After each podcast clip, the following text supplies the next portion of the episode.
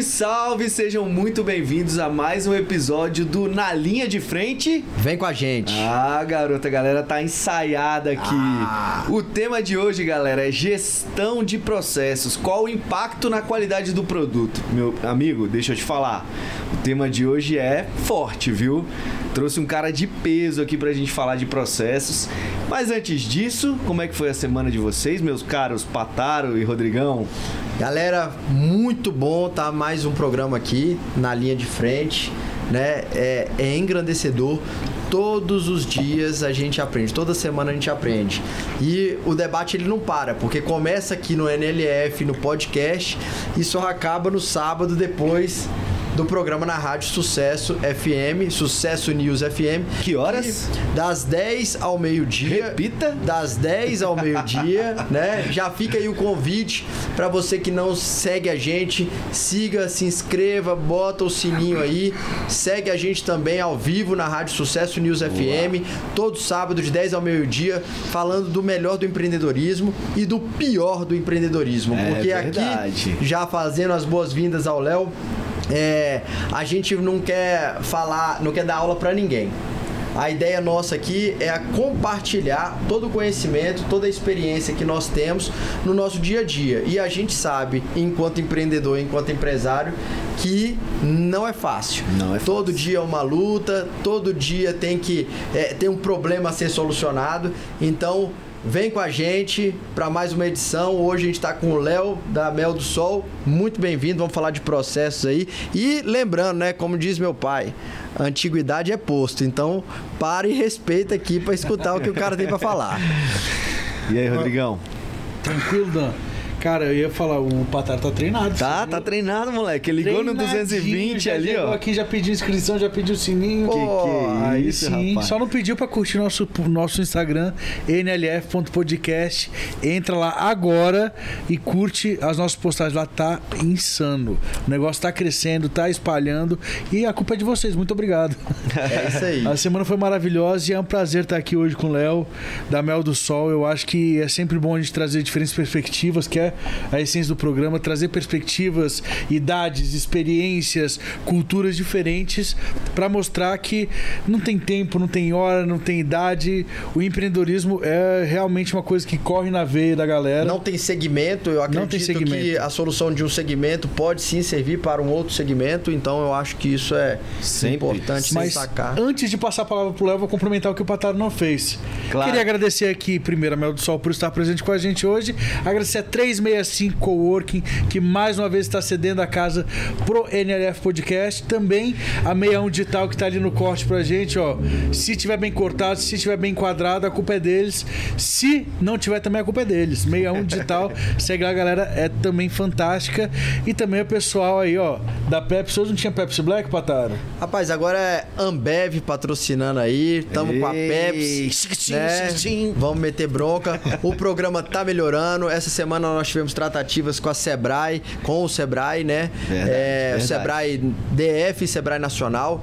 Pode vir muita coisa boa Tá por aí. episódio com eles aí já já, viu? Já, já. Com tá certeza. marcado já, inclusive. Já tá marcado. Léo, bem-vindo. Opa, e... E calma aí, moço. Red Bull Red te dá. Bull te dá. Agora pode ir, Pataro. Vai, mete bronca. Léo, seja muito bem-vindo. Se apresenta, por favor. Me fala, me fala um pouquinho de você e qual é a sua empresa. Bom, é, pessoal, boa tarde, né? Eu, eu que agradeço a oportunidade de estar aqui, porque uma das dificuldades que, já começando, já falando de. É, aqui é de- assim, de- já mete a de- dificuldade. de- é, do empreendedorismo de uma forma geral, e vou falar particularmente do nosso caso, é, é você repercutir o que acontece além né, da, da, daquela embalagem que as pessoas encontram nos mercados. Né? E eu, eu vejo que assim, nó- nós temos uma situação ainda no mundo um pouco em movimento. Né? Se por um lado é, as expectativas dos consumidores, da, da, da, da fiscalização, é, de controles cada vez maiores do- dos processos e dos produtos, eu vejo que ah, ah, a informação para aquele cliente lá na ponta de que tem muita coisa já acontecendo num nível muito elevado de controle eh, ainda não existe. Né? Muitas vezes a gente, é, eu fico surpreso quando de repente alguma né, no, por exemplo, no nosso Instagram, né, que aparece uma pessoa fazendo algum comentário, com alguma alegação, ou, uh, levantando suspeitas, né, é, de que o produto não é exatamente aquilo que ele está dizendo na rotulagem. É,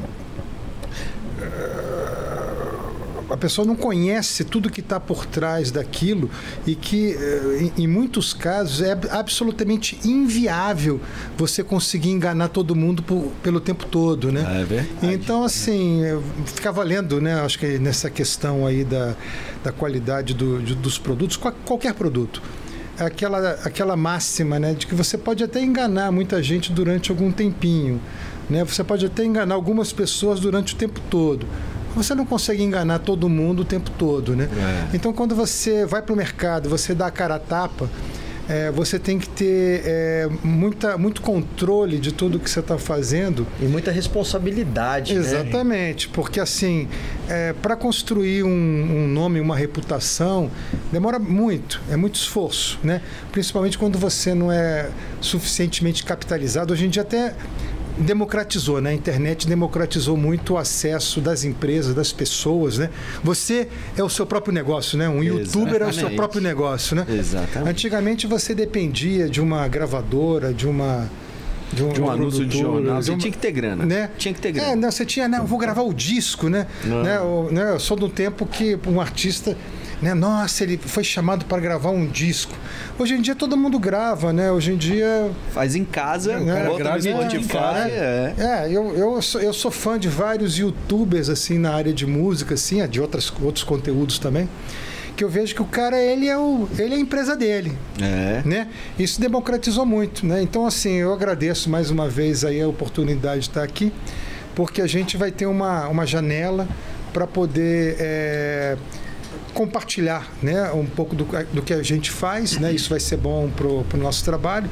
E por outro lado também é dar aquela consciência para as pessoas que é, para você estar tá no mercado hoje em dia o, o, espaço para o amadorismo está ficando cada vez menor, né? É verdade. Principalmente para quem quer se estabelecer por longo prazo, né? Médio e longo prazo. Com, Com certeza, Léo. Mas voltando para o começo, você está nessa vida de empreendedor há quanto tempo? A empresa antes, tem quanto antes, antes, antes disso? Antes um pouquinho, desculpa até te cortar, porque, ô Léo, você falou em várias coisas. Já falou coisa pra caramba. Não, tem, aqui. tem vários. Tem que é, anotar aqui os pontos. É, pra... é um, um, um, ponto importante, né? A democratização da, da, da né, das, da, da, das aberturas de empresa e das possibilidades de empresa e também da informação.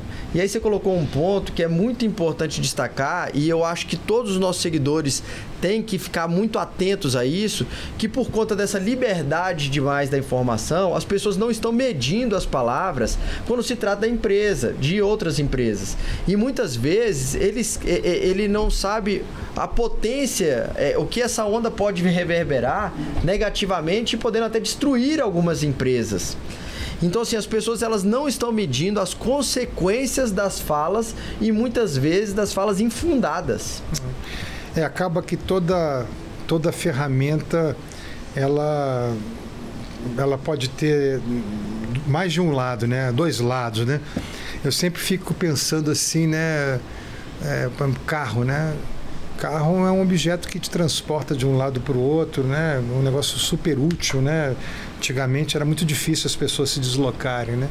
Mas ao mesmo tempo, se você usar aquilo ali mal, né? É uma arma. Pode uma arma, pode matar gente, né? Pode destruir sonhos, né? Uma, uma mísera faca, né?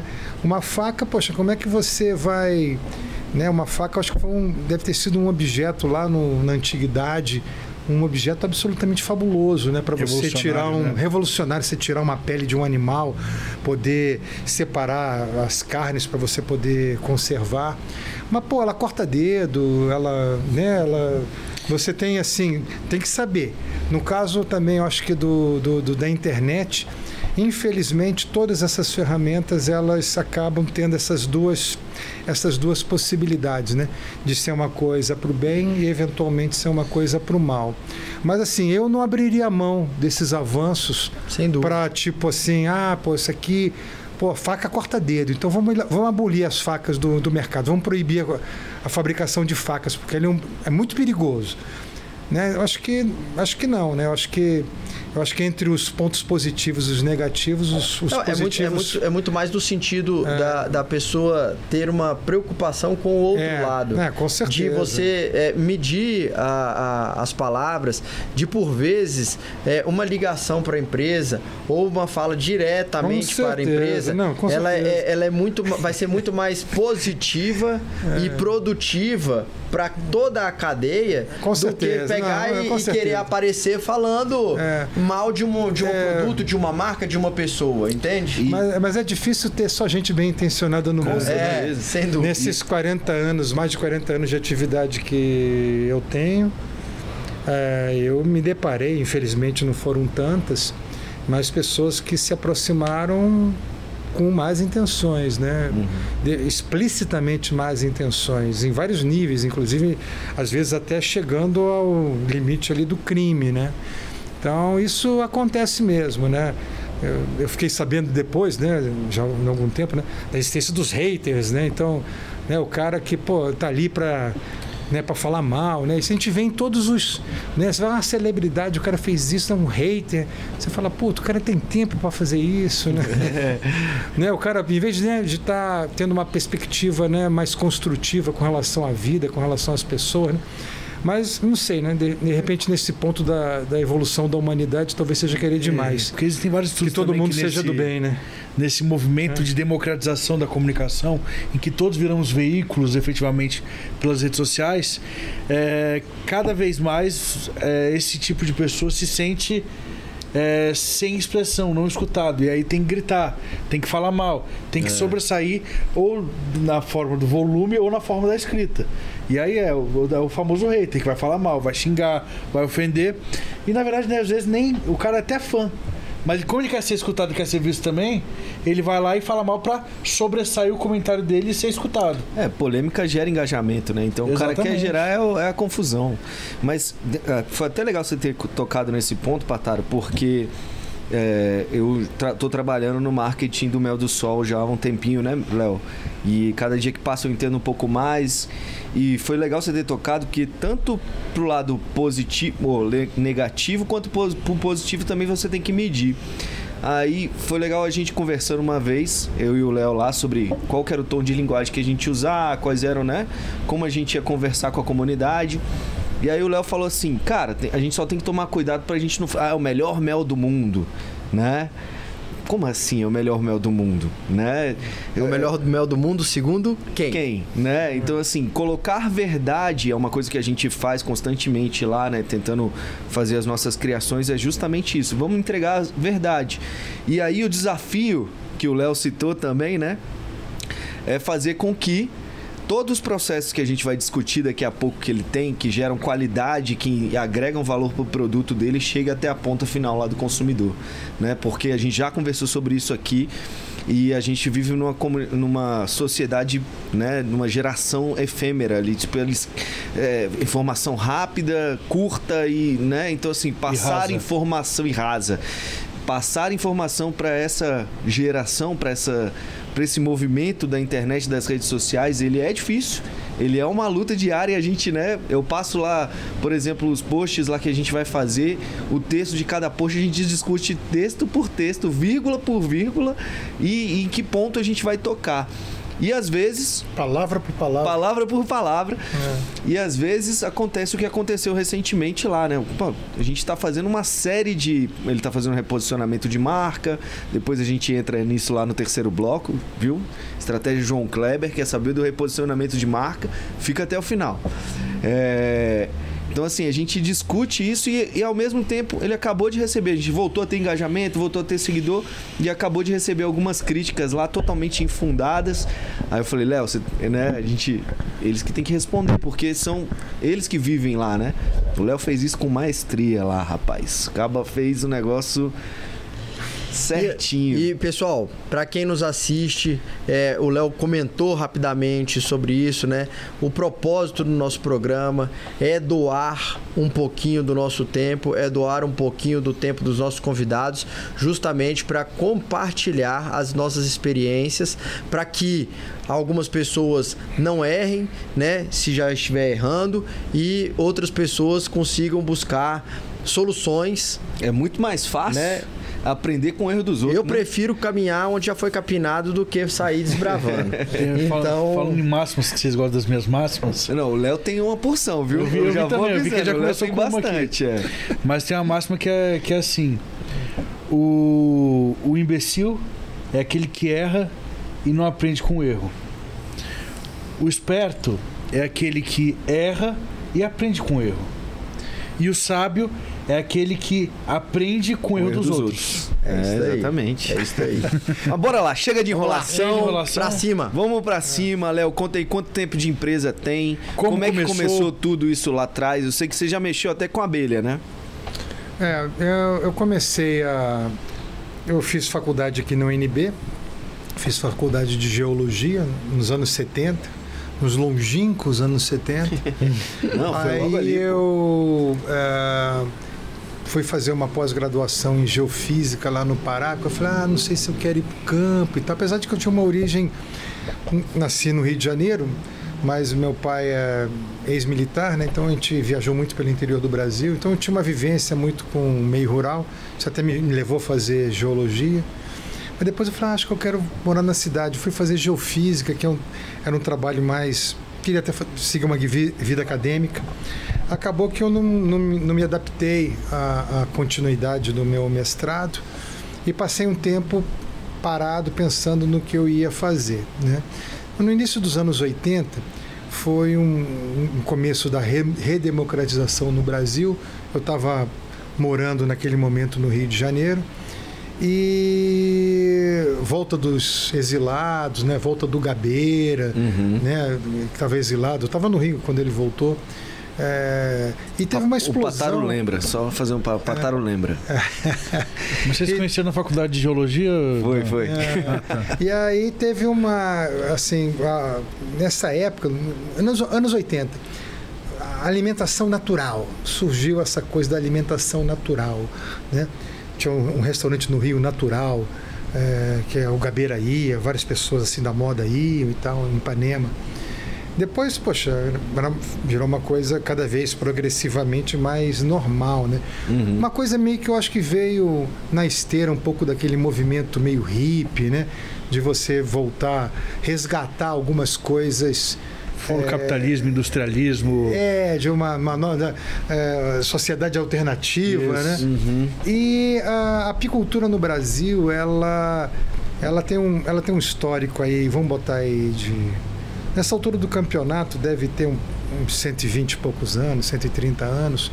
Eu acho que ela começou lá no sul do Brasil com a chegada daqueles imigrantes da Europa do final do século XIX, né? Houve uma imigração muito, muito grande para o Brasil no final do século XIX de alemães, de é, italianos, italianos, italianos, poloneses, ucranianos, né, que povoaram aquele é, sul do Brasil e provavelmente é, um ou outro deve ter trazido algumas, algumas rainhas, algumas abelhas uhum. para começar uma apicultura, porque a apicultura essa abelha da apicultura não, não, existia no, no, no, nas Américas. Uhum. Não existia nas Américas. Né? É, um, é, um, é um bicho, assim como o cachorro, assim como o gato, assim como a vaca, como o porco, que veio num pacote tecnológico do, do, do, do imigrante. Foi, né? foi, importado. Foi implantado aqui, né? junto com outras espécies. Houve, com as grandes navegações, houve muita troca de material genético, vegetal e animal ao, ao longo do planeta nos últimos 500 anos. E provavelmente a abelha, que é um bicho mais sensível do que uma galinha, do que um porco, isso aí se deu depois da existência dos vapores, né? Porque Sim. com uma navegação à vela, que durava três meses, não tinha como você manter um enxame de abelha, uma apis, né, aprisionado numa gaiolinha por três meses. Então, eu assim, eu imagino que tenha chegado quando começou essa navegação a vapor, que as viagens ficaram mais, Mais curtas, rápido. né? De 15 dias, sei lá. Uhum. E começou lá no sul, mas como, não como uma atividade, digamos, profissional. Era uma coisa a mais que os colonos faziam. O cara plantava uma uva para fazer um vinho, para ter a uva. Ele pô, criava um porco, fazia aqueles embutidos fabulosos que tem lá no sul do Brasil. Uhum. E os caras também tinham abelhas. Tanto poloneses, quanto ucranianos, quanto alemães, quanto italianos trouxeram esse plantel para cá. É um plantel que ele se adaptou razoavelmente bem no sul do Brasil, que tem um clima pouco mais parecido com o da Europa, né? Mas ele não se adaptou muito ao clima mais tropical ali de São Paulo para cima. Então, eh, nos anos 50, em 1956, eh, teve um pesquisador, o Estevão Varvik Kerr, que era professor da Unesp, ele teve uma ideia de fazer com, a- com as abelhas. Acabou dando certo, por linhas tortas, mas deu certo. Ele eh, resolveu trazer umas abelhas do, do, da- do gênero Apis da África, que tem um clima tropical, como, o- Como as Brasil. Américas, o Brasil, para fazer uma hibridização é, e, e- e gerar um bicho, como aconteceu com a- o gado o holandês, que é muito bom de leite, mas que calor, carrapato, morro, ele não se adapta muito bem. é, que aí trouxeram o zebu da Índia, né? E aí revolucionou a nossa pecuária, né? É, porque o gado holandês, por mais que ele seja produtivo em termos de leite, ele não está adaptado ao ambiente tropical e às montanhas, esse tipo de coisa. Né? É, ele tentou fazer isso nos anos 50, 1956. E acabou que o, o- experimento dele saiu fora de controle e aquelas abelhas africanas que ele trouxe acabaram hibridizando com, as- com esse plantel que os imigrantes europeus trouxeram, que era uma abelha mansa, tranquila, porque a apicultura na Europa tem milênios.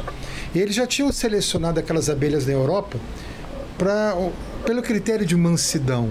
Né? Então você tem aquela, tinha aquelas abelhas do lado de casa, né? até, até hoje. As abelhas que tem lá na Europa, elas têm um comportamento muito pouco agressivo. Né? Quando chegou essas abelhas africanas lá na Unesp, em Rio Claro, em 1956, e o, e o- e o- e o experimento saiu do controle, porque uma das formas da abelha se reproduzir, ela se reproduz dentro da colmeia, com a rainha botando os ovinhos, 3 mil ovos por dia, mas o enxame também se reproduz. Ele, ele, ele, como os apicultores falam, soltou enxame. Ele se divide. Uma parte fica com as abelhas mais jovens e com as rainhas que vão nascer, né? E a rainha mais velha com as abelhas mais velhas, elas saem em busca de uma nova morada. Não era para ter acontecido isso, mas aconteceu. E essas abelhas que saíram, que eram abelhas de, de origem tropical, elas se adaptaram muito bem ao nosso ambiente. E as primeiras gerações de, eh, de cruzamento entre essa abelha africana pura com a abelha europeia que existia no Brasil gerou um híbrido, né, na linguagem dos geneticistas, uma F1 muito agressiva. Daí surgiu aquele mito da abelha assassina. Aham. Porque a- aqueles apiários que os colonos tinham estavam do lado do curral, da casa deles. E essa- essas abelhas, elas realmente elas são muito. Elas não são agressivas, elas são defensivas. Mas em que você tinha muitas coisas acontecendo ali em volta. Era um trator, era um curral, era uma bateção de estaca de madeira. Acidentes aconteceram com aqueles animais que estavam presos. Né? Então, por que, que eu estou contando isso tudo? Porque desse momento, de 1956 até os anos 80, que quando eu comecei a minha atividade, a apicultura brasileira, que já era uma atividade é, totalmente marginal, secundária, marginal no sentido assim de, de não ter um significado econômico, né? E isso inclusive tem impacto também no hábito de consumo, né? Para você consumir o mel, você tinha que ter um tio que morava numa fazenda, que matava uma abelha que estava no oco de pau. Você não tinha mel disponibilizado no mercado, embalado num, num pote. Não, não existia isso no Brasil. Era, né? era o princípio Era- da manufatura, ma- manufatura mesmo. né? é, era um produto absolutamente assim, aquele teco da roça mesmo. Você tinha que ter um, um conhecido para você ter acesso a esse produto. Então, até os anos 80, bem dizer, essa atividade, tanto a apicultura profissional quanto a própria industrialização dos produtos das abelhas no Brasil era uma atividade muito, muito, muito incipiente, porque a, o, o, apicultor brasileiro levou décadas, desde 1956 até os anos 80, para desenvolver uma, uma tecnologia de manejo que possibilitasse você criar abelhas pô, você tem que ter os apiários não sei quantos metros de distância das habitações, de vias públicas, você tem que ter uma é, macacões, uma EPI de uma determinada maneira, fumigadores para fazer fumaça de um determinado porte.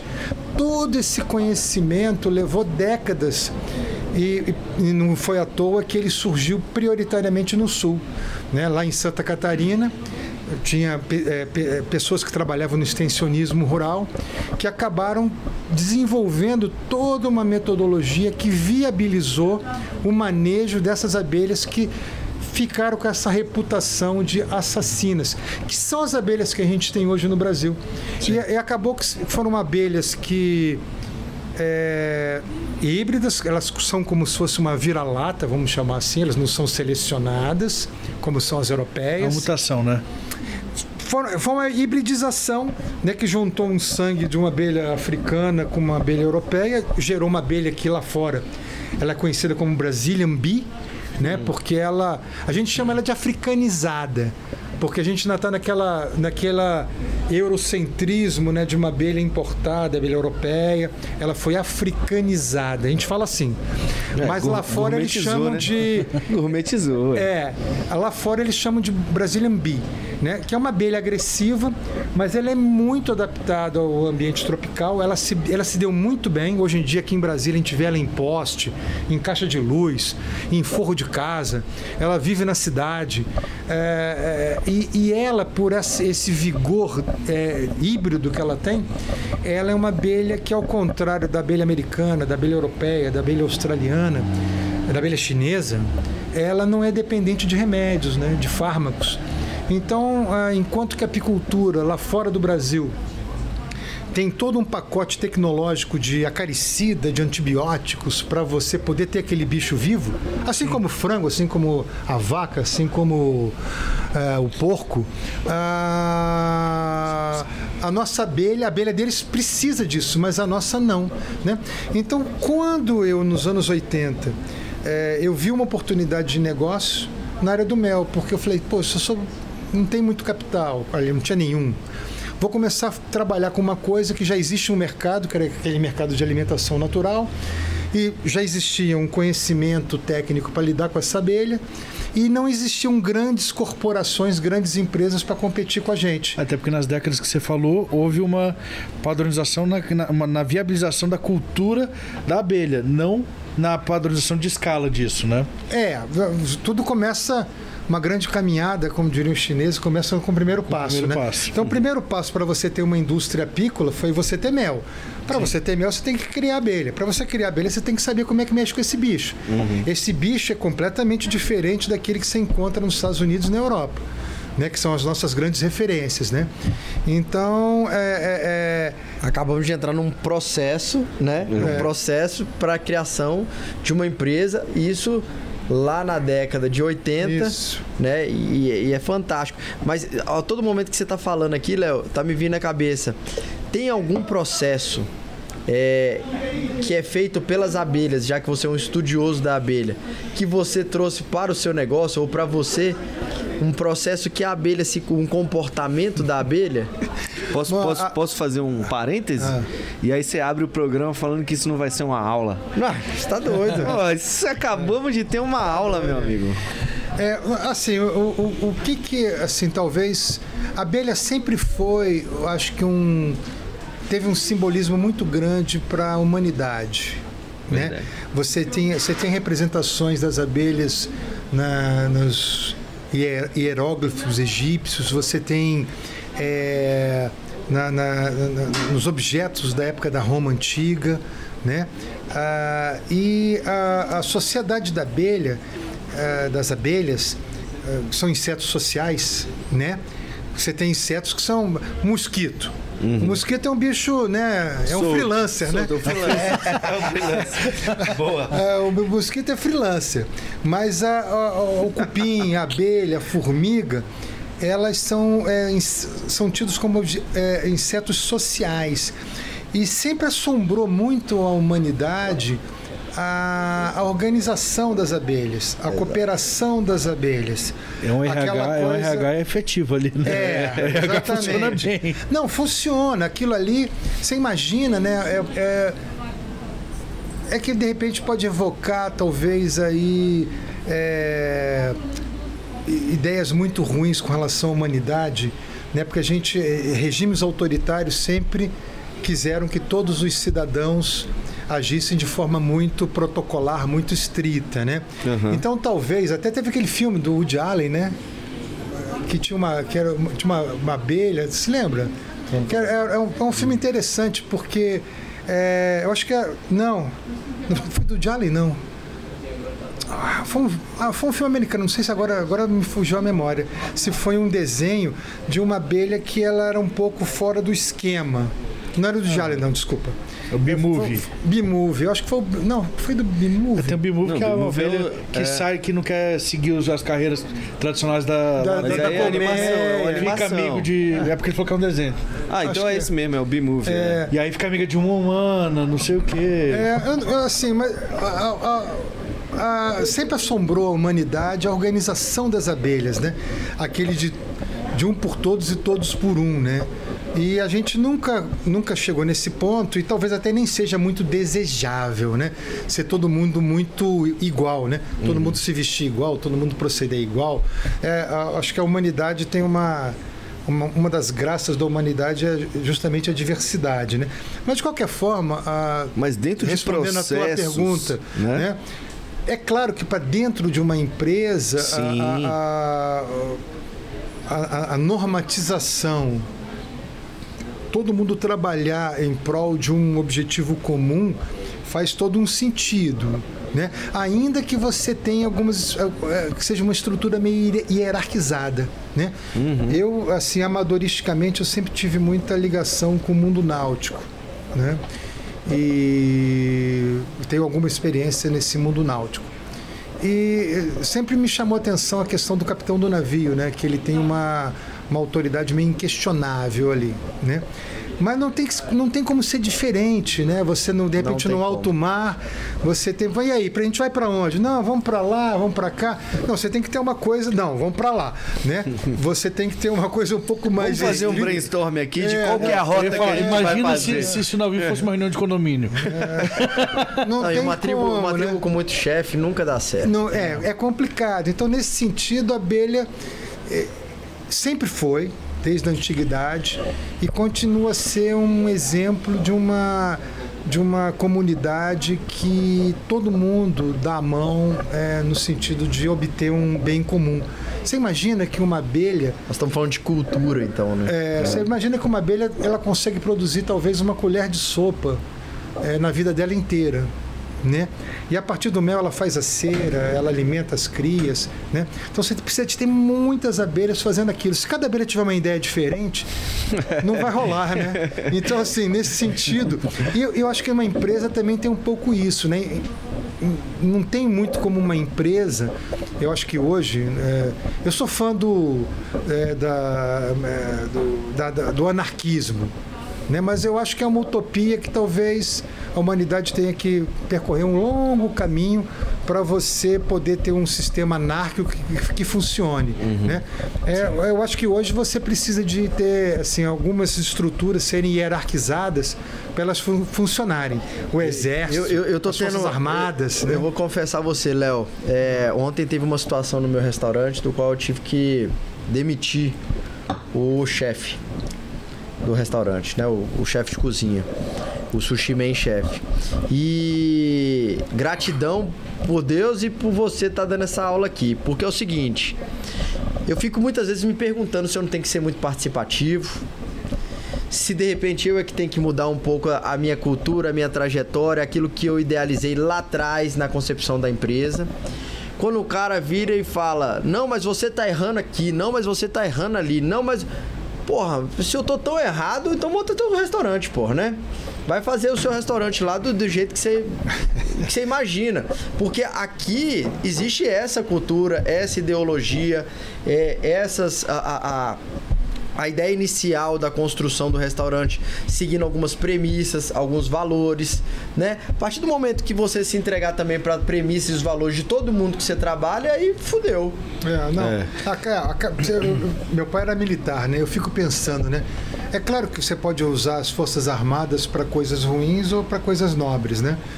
É, a gente teve vários conflitos na humanidade em que de repente você se defender era uma causa justa. Sim. Sim. Né? Quando você tinha um inimigo que queria te aniquilar, porra, né? Vamos se juntar para poder fazer frente a esse, né? Fazer frente a esse inimigo, né? Sei lá, o nazismo, né? Você fazer frente a esse inimigo. Agora, você imagina se numa uma estrutura de umas forças armadas, você, pô, vai botar ali na, num pelotão, você tem que fazer uma missão. Peraí, será que a gente tem que fazer essa missão mesmo? Né? Será que não é melhor a gente fazer uma outra coisa qualquer? Então, assim, infelizmente a gente ainda tem. Questionar demais, É, né? você tem circunstâncias onde realmente a hierarquia ela faz algum sentido, né? Por exemplo, um capitão de um navio, lá na época das grandes navegações, pô, o cara não- você demorava muito, faltava comida, aquilo lá dava motim a bordo. Você tinha que ter uma estrutura hierárquica muito forte para você conseguir concretizar aquele objetivo, né? Porque se você de repente abrisse ali eh, naquele momento para aquela circunstância, né? Só fazendo a ressalva que eu sou um democrata. Né? E a gente estou fazendo um contraponto com a Sociedade sim, das sim. Abelhas. Só que a, a Sociedade das Abelhas é, é interessante porque ela tem um aspecto democrático. Por mais que a gente erroneamente tenha dado para aquela mãe de todo mundo, a gente chama ela de rainha, na verdade a colmeia é gerida pela, pelas abelhas operárias, né? Massa. Elas é que elas é que determinam, inclusive, a vida e a morte da rainha. É, fala, teoricamente a rainha é uma escrava das abelhas. Exatamente, ela é uma servidora. É uma servidora. Ela é uma Mas servidora. Quando as- ela, quando ela já não está mais resultando ali, ela acaba sendo eliminada pelas abelhas que vão substituir ela. É meio duro, mas é, é- é a lei da, É da- da- da sobrevivência da espécie. É, juntando os três pontos, os pontos que vocês falaram aí com o tema do programa de hoje, eu lembro Não, muito eu tenho que- outro ponto. Agora a Não, gente, mas calma aí, eu lembro vai muito falar. do que o pessoal, do que o Felipe falou no episódio da saga, que são os três P's, né, da gestão, que é pessoas, processos. processos e princípios. Princípios, é. Se houver um princípio e processos com pessoas que compram isso, que seguem nisso, não tem como não prosperar. E aí, quando um desses P's é perdido, você perde um pouco a direção da empresa, do negócio, da, da vida em si, assim. Até eu vou porque, comentar maior. quando, quando, quando, quando eu falei assim, né, da, da- do controverso, do, da- do, do seu funcionário contrapor o tempo inteiro, isso é muito valioso. Eu Sim. não estou dizendo que não é para que isso Pra não aconteça. escutar o funcionário. Não, não é isso. Mas existe até que ponto vem essa discussão. É e aí exatamente daqui, esse- desse ponto da discussão pra lá, porra, quem manda sou eu. Quem dá o rumo aqui sou eu. É igual, é como o, Posso, o, posso o capitão, cara? claro. Vou, vou somar. Eu vou somar. É, não, é, é- é sempre legal, né? Você. Eu, eu já, assim, com a idade que eu tô, eu cheguei, cheguei à conclusão. Quantos anos a galera não escutou? Porque você falou só pra Me- nós. 67. 67. 67. É, eu, eu hoje, assim, com a idade que eu tô, eu tive que me convencer. Eu vou até fa- fazer uma citação. Boa. Acho que não sei se do Opa. Picasso. 67 com 40 de profissão. Com É, 40, é, só 40, com segmento é, de, de 43. artes. é. 42. 42 nesse ramo. É, vou fazer uma citação, acho que acho que é atribuída ao Picasso, que ele falou, pô, eu gostaria de ter aos 80 anos saber metade do que eu sabia, eh, que eu achava que eu sabia quando eu tinha 20, né? Então, assim, a gente quando vai ficando mais velho, você vai percebendo, eh, vai, vai, vai, vai, vai se dando conta de que a gente não sabe tudo, né? Sim. Quanto mais velho, os jovens sabem mais, sabem mais, né? os, va- os- os jovens acham que sabem tudo, É, né? os, os jovens de 20 anos têm a síndrome do super-herói, né? Não, É, pô, quando eu vendia seguro de vida, eu, Eu quero saber quando é que eu vou poder Vai, falar entra, meu ponto entra, de entra vista aqui, ué. Fala seu ponto de vista. Ele Não. tá agoniado, ele Não, tá eu tô, agoniado. tô- Calma, calma, calma, Convidado, calma, calma, convidado calma, tem calma, prioridade, mas vocês eu brigo mesmo. Cala a boca agora escuta. O negócio é o seguinte, antes de- do Dan falar, Fala, Mas antes, antes do Dan falar, Antes de nós tudo- vamos agradecer mais uma vez aos nossos patrocinadores, Ambev aí com a Pepsi. tirou de novo Tá mesmo. certo? A Red Bull, tá bom? Que tá aqui junto com a gente. Né? O Noru Sushi, Noru Sushi Lounge. Evolução constante. Noru, evolução constante. Tá, inclusive, trabalhamos com mel lá também. Mel, mel trufado lá no restaurante. Que beleza. dá um tchan. A gente tem um, um, um nigiri de adoc trufado que é espetacular. Se você não conhece, perde um vai lá pitch, mano. conhecer. Não perde um pitch. Dan, por favor. Era só pra você respirar. Não, eu tô respirando há muito tempo já. Fala, Dan, fala. Não, mas o ponto é justamente esse, assim. O que, que eu acho que a gente tem que entender e deixar claro para as pessoas. Ah, não é que a gente tá criticando a ver- verticalização dos, proce- é, dos processos, da, da tomada de decisão dentro de uma empresa, até porque eu acho que, assim, a gente evolui dentro de algumas coisas e as empresas estão evoluindo para que você tenha visões diferentes, para que você tenha é, pontos de vista diferentes para a empresa crescer, para a empresa performar melhor sempre, né? É, mas a gente já tocou nesse assunto em vários podcasts que processos eles são importantes para você fazer a tua empresa girar de uma forma mais a- a- Harmoniosa. harmoniosa, mais autônoma, Previsível. mais previsível, exatamente. Que não quer dizer que a gente não possa mexer nos processos e melhorá-los constantemente, né? Então assim, não é que a gente tá, ah, você tem que ser o, eu sou dono, eu, eu vou mandar e acabou, não vou te ouvir, não. E você falou muito bem antes de eu começar a falar. Por isso que você ficou agoniado. A gente tá alinhado. A gente tá alinhado, a gente tá alinhado. É, não quer dizer que o Pataro nunca vai ouvir um funcionário dele falar alguma coisa, mas quando o cara faz uma- um posicionamento de, olha, o que eu tô fazendo tá certo e você tá errado, você tá indo no caminho errado, é o que o Pataro falou. Então tá faltando o que pra você abrir? O chazinho lá, conhecimento e habilidade você já tem. Só falta altitude pra você abrir o seu, vai lá e abre o seu. Seja feliz, vou torcer por você. E é isso, maravilha. Agora, quando o cara quer colocar, você tá lá estudando o teu negócio, olhando o processo, você, você, vê, você não vê só marketing, você vê marketing, administração, contato com cliente, atendimento, funcionário, é, custo de não sei o que, blá, blá, blá, você tá vendo ela de um, de um modo geral. Aí o cara, eu acho Ô, Dan, né? E a gente já falou disso, do eu acho. Eu acho que se você botar o teu preço dois reais menor, Léo, no seu mel, você vai vender mais. De onde ele tirou isso? Esse é um ponto importantíssimo, acho que o Léo vai concordar o com a gente. capitão é que tem esses dados. É porque é o seguinte, Pronto, falei. o, o- como a gente fala com o empreendedor, o empresário, mas a gente também tem audiência que é, são funcionários, colaboradores. O colaborador, quando ele tá apontando, e eu já fui colaborador um dia, já fui Sim. empregado né, um dia, Já empreendeu dentro das Já empresas que empreendi. você trabalhou? é, às vezes a gente acha, a gente só olha o nosso universo. Uhum. A gente só olha a nossa tarefa, a gente só olha Exato. o trabalho pontual do meu setor. Você não tem uma visão E- macro do, do e- e galera? do negócio todo. O seu é, chefe, quem tem chefe é índio, né? Mas o seu é, líder, o seu líder, ele tem uma visão do todo que você não tem. Ele tem conhecimento de problemas dentro da cadeia que você desconhece. Então, tem É que custo, tem que ter, tem precificação, que ter várias bom coisas. senso, tem que ter o bom senso de, é, mais Saber uma vez, somar. é até onde você vai, é até onde o funcionário pode ir. Porque se você escutar todos os funcionários, é como o Léo colocou, Não, e até não vai pra estru- lugar nenhum. Até as estruturas mais horizontalizadas do planeta, qualquer que seja a empresa com estrutura horizontal, todas elas têm um gerente, um É, curador, tem. um chefe. Por quê? Tem que ter um direcionamento. Se todo mundo começar a bater cabeça para direcionar para todos os lados, não chega em lugar nenhum. Exatamente. Os processos, eles têm que ser verticalizados por conta disso, né? Você precisa de um. Cara, uma ordem ali pra, pra seguir, porque senão bagunça. Imagina a Coca-Cola, no tamanho que é a Coca-Cola, mundialmente falando, se ela Vamos não mudar tiver. essa fórmula. É, é, é. Vamos dessa forma. Eu, Tô como achando funciona Coca-Cola, acho que tá muito doce, né? Esse negócio de ser preto não tá certo, É, né? não, é que esse Mas Coca-Cola também no... Coca-Cola a gente não vai falar, não, a gente fala da PepsiCo, É. né? Porque tem a tem não sei o quê. Nosso patrocinador Ah. oficial. Eu, assim, o, o que eu costumo fazer, até diante do que o Pataro trouxe, né? Às vezes eu vejo lá que tem um- algum colaborador, eu tenho um ou outro, que se sente à vontade para fazer uma crítica, para discordar, né? É, eu estava falando que do Picasso lá, né? Aham. Eu gostaria de ter aos 80 anos metade da sabedoria que eu tinha aos 20.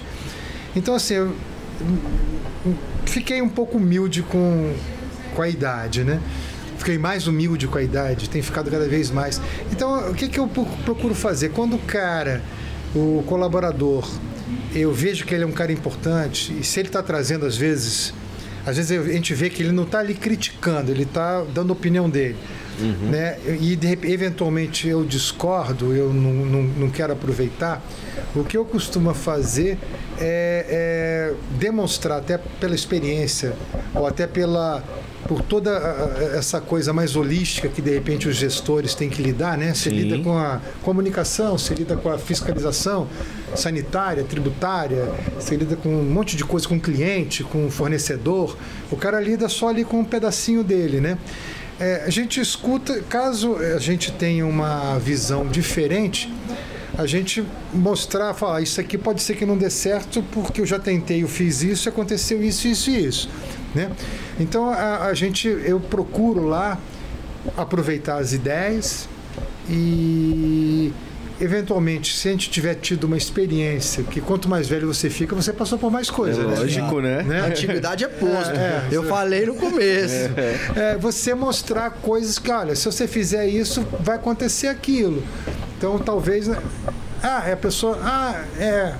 Né? Então, assim, a gente quer reter aquele cara que de alguma forma trouxe um aportou, Mas e quando né? você chegou a esse ponto? Porque eu, eu, eu, eu compartilho disso também. É. E eu cheguei já falava, ó, não deu certo que já tentou, esse caminho e tal, não sei o quê. E o cara ainda se insiste. É, não, Com é a até- voz da é. experiência, o que, que você faz? É, é complicado, né? Porque às, às vezes você vê que a pessoa até está fazendo a crítica porque ela já não está mais gostando do serviço, né? É uma forma que ela está extrapolando a, a insatisfação dela, né? É. Sim. Aí já é uma outra história. O cara não é que ele tem uma ideia diferente e está querendo agregar, fala, "Ah, vamos fazer isso. Né? Eu passei por uma experiência agora recentemente que a gente contratou uma consultoria lá do Senai de Goiânia, que a nossa empresa está no entorno. E que a gente estava querendo dar, melhorar um pouco a automação da nossa empresa, sabe? para poder ter né, um volume maior de produção com, com, com as, com as pessoas que a gente tem. É, e aí foi um, um engenheiro de produção, o Everton, lá do Senai de Goiânia, pessoa espetacular. Everton, obrigado por ter ido lá É e ter contribuído.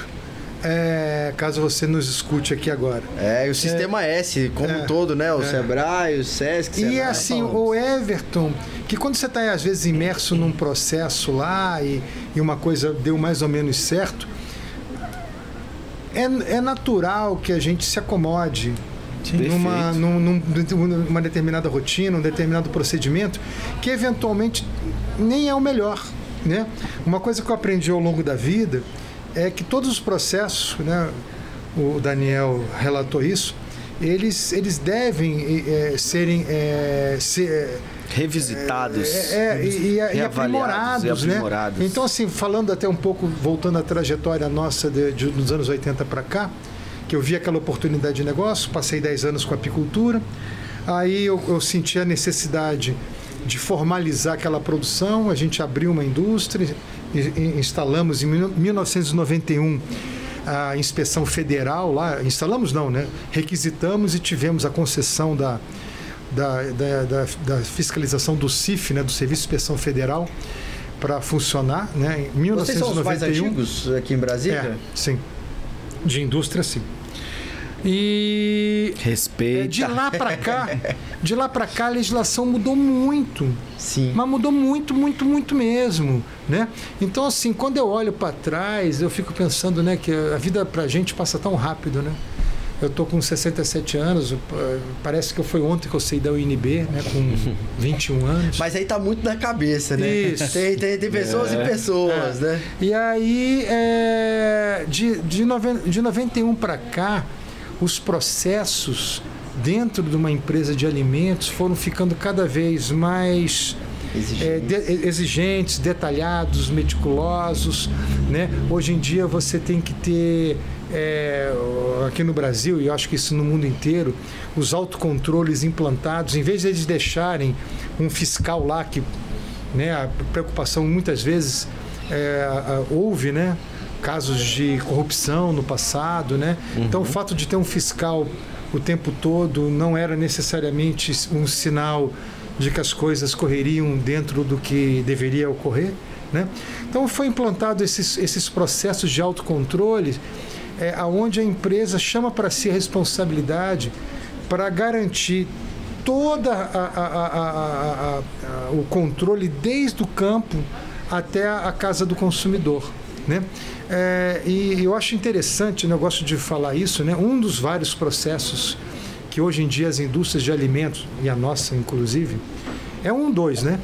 Quem tem implantado foi o que em inglês é, chama de HACCP, é, e, no, e- no Brasil é o APPCC, que é o análise, análise de pontos críticos é, no- no- na produção de alimentos. E quando é que surgiu esse, esse- essa sistemática? Que é uma sistemática formalizada. Isso Sim. você tem que desenvolver para, né, quer seja você um restaurante, quer seja você uma indústria apícola, uma indústria de leite ou de carne. É, surgiu nos anos 60, quando é, por ocasião da corrida espacial. Né? Os anos 60 foram caracterizados por uma, pelo que Foucault chamado como corrida espacial, é, onde os dois grandes protagonistas eram a União Soviética e os Estados Unidos. E que ah, esses, eh, esses dois grandes, né, um país e um, e um, um bloco né, de países, eh, começaram a mandar seres humanos para o espaço né? É, e você imagina a- a- a- o- o- naquelas cápsulas que eram minúsculas, né? Quando a gente olha hoje eram meio toscas, né? E você queria trazer esse cara de volta. Né? E esse cara se manter lá por um número de dias. né? Você imagina se ele tivesse algum problema causado por um alimento, né? Um alimento que desse para ele Uma é, uma infecção, diarreia, uma infecção, né? Até o tratamento de resíduos no espaço eh, é, é complicado, né? Ah, Sim. ah, não tem gravidade, você tem toda uma sistemática para você poder lidar com isso. E um, um astronauta doente e, e a causa dessa doença ter, ter sido um, um alimento gerou nesse, nesses blocos, né, nos Estados Unidos, né, que é o nosso exemplo acho que é mais americano, é toda uma preocupação de criar uma sistemática para garantir um alimento seguro para o astronauta poder performar a missão dele no espaço. Que legal, não sabia E disso. essa sistemática, ela foi implantada. Hoje em dia, você toda indústria de alimentos que tem uma fiscalização, como por exemplo a nossa do Serviço Especial Federal, tem que ter a mesma sistemática implantada aqui. Sim. Por quê? Porque você é, é aquilo que de repente aqueles super-heróis, né? né, que né, naquela época eles eram considerados né, pessoas de uma formação técnica, científica, física espetacular, né, para poder aguentar um, um negócio coragem, daqueles, né? né? E sem contar a coragem, né? É, mas eles, eles, eles, eles seriam derrubados com alimento estragado, né? Sim. Ou com um alimento que se que fosse estragado durante aquela Se viagem estragou durante a viagem. né?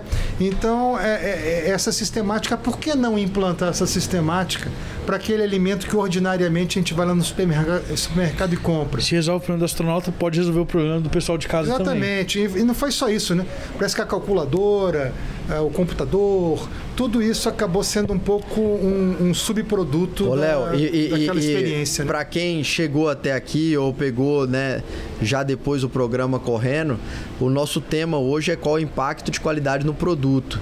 E o Léo tá contando como que nasceu essa qualidade de produto para as indústrias, qual era a preocupação, que é uma preocupação existente até hoje né? Até hoje. E se você tem a, a, preocupação com a qualidade do produto, é, você já tem um grande caminho andado, porque a gente não.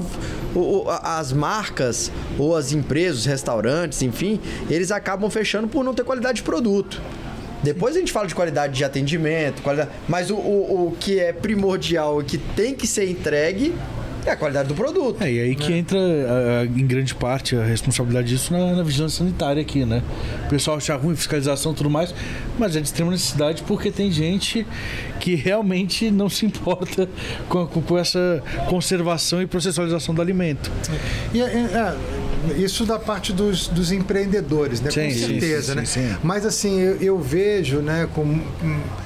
Não vou dizer espanto, surpresa, mas eu fico assim um pouco, nossa, por que, que as pessoas não sabem disso, né? E até estar aqui num podcast desse ajuda a gente a, a divulgar, né? É, o próprio consumidor, ele acaba, é, por falta de informação, é, nivelando a percepção dele meio que por baixo. Né? Principalmente, por exemplo, num produto desse como mel. Né? Eu vejo quando a gente recebe visitas lá na empresa e a gente demonstra que a, a- estrutura é simples. Né? O, que, o, que, o que pesa muito na, na empresa é justamente esses autos, esse autocontrole e a, e a capacidade de você é, é, contar a história desde o campo até o produto final, o que o pessoal chama de rastreabilidade. Sim. Da onde, é, da onde é que veio o produto? Qual, qual foi o apicultor? Qual foi a fazenda? Quantas colmeias ele tinha lá? Qual a, a- a produção que ele consegue fazer lá por, por ano? Tem nota fiscal? É, quando chegou na empresa, esse- essa matéria-prima ela passou pelo- pelos exames laboratoriais para garantir que aquele produto realmente é mel? E, e em sendo mel, se ele ainda está com a, a- Que ele veio conservado de forma ele, correta se ele veio exatamente, né? Se ele não ele é mel puro, mas está fermentando, ele, ele foi aquecido, ele está velho.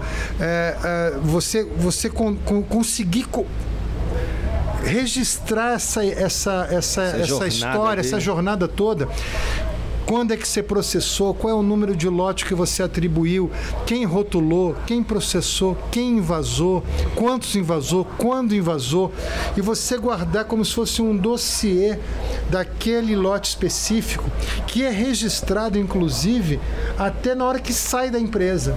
Quando a gente emite uma nota fiscal de entrega para um determinado mercado ou um determinado cliente, uma farmácia, a gente tem nota fiscal por nota fiscal a quantidade de cada um daqueles itens com cada um daqueles lotes, porque a, a regra que a gente acaba seguindo lá é a mesma regra que um produtor de salsicha segue.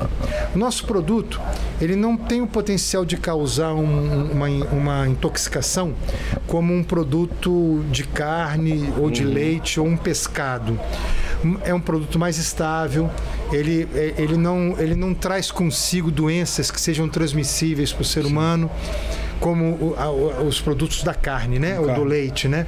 um produto de origem mais nitidamente animal. Mas, de qualquer forma, como as regras são as- as mesmas, dentro desse processo todo, a gente tem que ser capaz de fazer um recall. Porque, por exemplo, vamos dizer que eu Perfeito. fosse um, um vendedor de ovo e aquele ovo tivesse alguma doença que é, ou, ou- ou tivesse um teor de antibiótico dentro daquele ovo que foi detectado depois e que ele tem que ser retirado do mercado.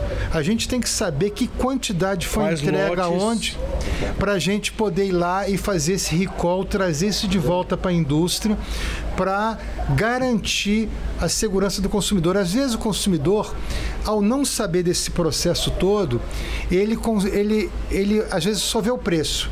Ah, aquele mel que eu vi na beira da estrada, ali com aquele litrinho. local lá. É, ele, ele custa tanto, às vezes nem é mel, né? É, é, e, e ele não vê, às vezes, num produto que é inspecionado, que ele não está comprando só o mel. Né? Ele está comprando toda uma segurança, é, todo uma, um, um controle que, obviamente, é, é, essas coisas elas não saem de graça. Agora, Fazendo- fazendo imagina, um paralelo. imagina isso tudo sem processo. É, Tá não. doido. O que o Léo acabou de fazer, ele já mostrou Falou várias cadeias. do várias cadeias do processo que ele tem lá dentro. Exato. É, eu já tive a oportunidade, já tô fazendo convite aos dois aqui, tá, Léo? Aí lá na indústria ver como é que é. Quando Pô, vai ser um prazer, eu, eu tenho curiosidade. Cara, é incrível, porque ele toda detalhezinho de dentro, ele é registrado, ele é, é, como o Léo acabou de falar, é, tem um dossiê para cada coisa, para que ele consiga fazer uma ras- rastreabilidade, inclusive de quem manipulou tal lote dentro dos, dos funcionários dele. É uma coisa assim, eu, eu, Eu que- nunca tinha visto. Eu, Eu, que ainda tenho chefe de cozinha, eu vou levar ele pra conhecer também. É, Pra fazer, exatamente. pra fazer fazendo, fazendo um paralelo do que a gente conversou no início do nosso bate-papo, que é a questão das redes sociais, da divulgação e tudo, é, com o que você acabou de colocar, da importância de saber os processos, os envolvidos nos processos e como eles foram executados, é, eu fui entrevistado pela Liana Sabor, que é do Correio Brasiliense, e ela é uma das, da- das jornalistas mais antigas é, do ramo gastronômico, ela se tornou uma crítica gastronômica. E no meio da entrevista, ela perguntou todas as etapas do processo. Ela queria saber de onde vinha o peixe, qual era a procedência, é, qual era o tipo de peixe que era trabalhado, queria saber qual era o nome do chefe responsável pela casa, ela queria saber como era feito o manuseio. E aí eu falei, pô, mas pra que tudo isso? Mas depois da, da, da, Aí da- você vai da entrevista, né? eu comecei a entender o motivo disso. E aí, por isso que eu falei do paralelo, né? Dos repórteres anônimos, né? Aqueles que falam, saem falando do jeito que quer, porque hoje em dia tem essa liberdade É. e o profissional. E sendo profissional, trazendo a importância do processo para dar essa transparência, porque eu acho que nada mais é isso que você acabou de colocar, né? Da, da- da rastreabilidade é, é, do recall. É transparência para o cliente, é transparência Exatamente. do seu processo, da sua empresa, para o cliente final. É, inclusive você sendo in- inspecionado, né, coisa que às vezes esses MEs assim de beira da estrada, até mesmo dentro da cidade às vezes, até tem um comerciante ou outro que no afã de vender um produto mais barato, prefere comprar um produto de origem Duvidosa. é, duvidosa, sem controle, né? Sem controle, Vamos, né? vamos botar sem controle. A gente, por exemplo, lá, como a gente é, é inspecionado pelo Serviço de Inspeção Federal, eles têm lá um programa que é de todas as indústrias de carne, de leite, de pescado, de ovos, suínos, aves, de tudo, de mel, né? que é um programa chamado PNCR, que é o Programa Nacional de Controle de Resíduos. Então, todas as empresas são, são feitas várias coletas da matéria-prima dentro da tua empresa ao longo do ano. É, e, e aí é, é mandado para laboratórios terceirizados. A gente tem um laboratório nosso na empresa que a gente faz as nossas análises, digamos, do, do regulamento técnico de, de identidade e qualidade do mel.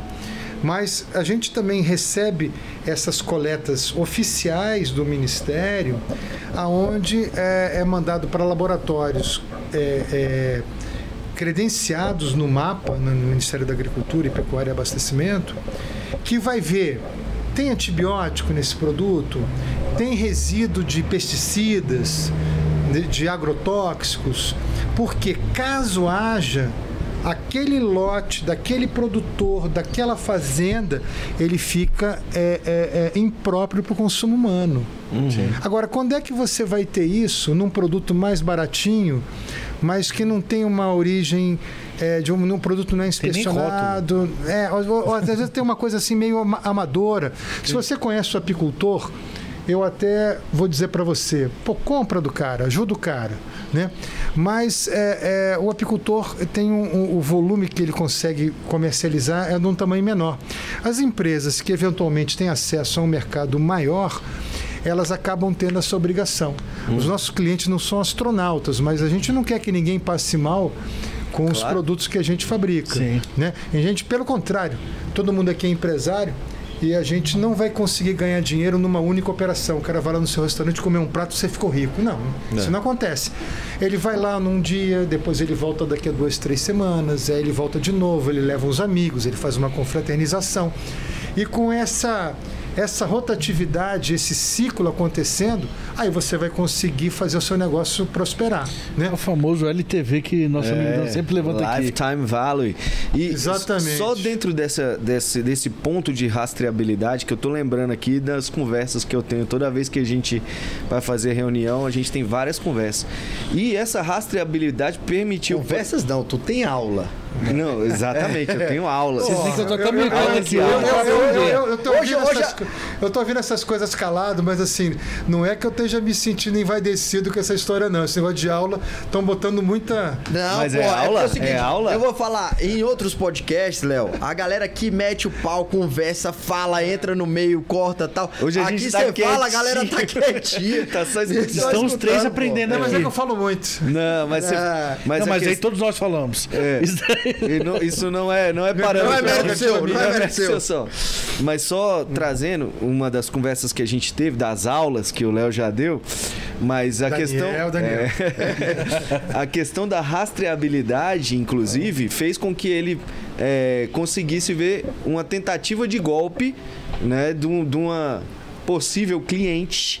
Né? Uma suposta uma cliente. suposta cliente que queria ganhar um dinheirinho em cima deles, né? E, e ele conseguiu chegar e falar assim: não, peraí, ela tá falando do lote tal, ah, da região tal. Conta aí aquela história, Léo. É. Da região tal. É, não, é assim, entrou em contato uma, uma pessoa que provavelmente até eh, deve ter comprado algum mel nosso mesmo. Uhum. Mas ela, ela falou que comprou mel no tal lugar e que é, o- quando ela abriu o produto estava fétido e não sei Sim. o quê, e que Aí. ela comeu, e aí golpe. ela passou mal, ela deu para a mãe dela, a mãe dela passou mal, e ela estava até hoje passando mal.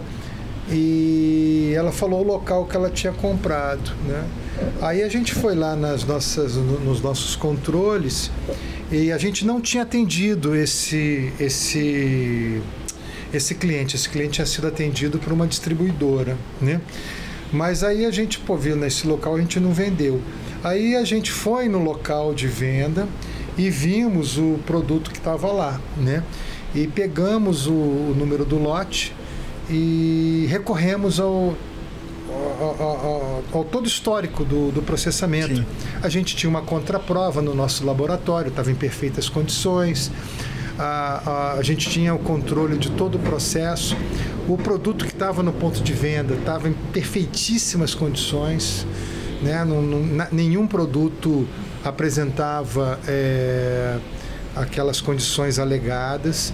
Então, é, pelo fato da gente ter é, saber o que está acontecendo, a gente teve segurança para tratamos com respeito, né, a pessoa.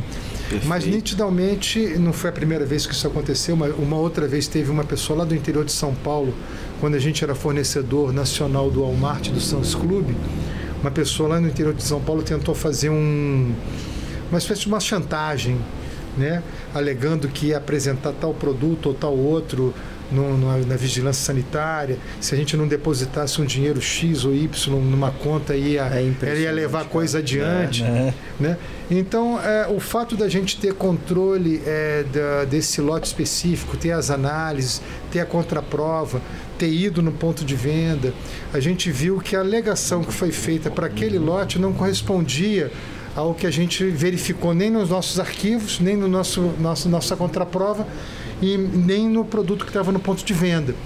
Então a gente E a prova nessa hora com certeza não existia mais. Jogou no lixo, jogou Jogou fora. no lixo, exatamente. Claro. Que ela tinha ficado apavorada com o produto, tinha descartado tudo, tinha comprado não sei quantas unidades e apavorou, jogou tudo fora.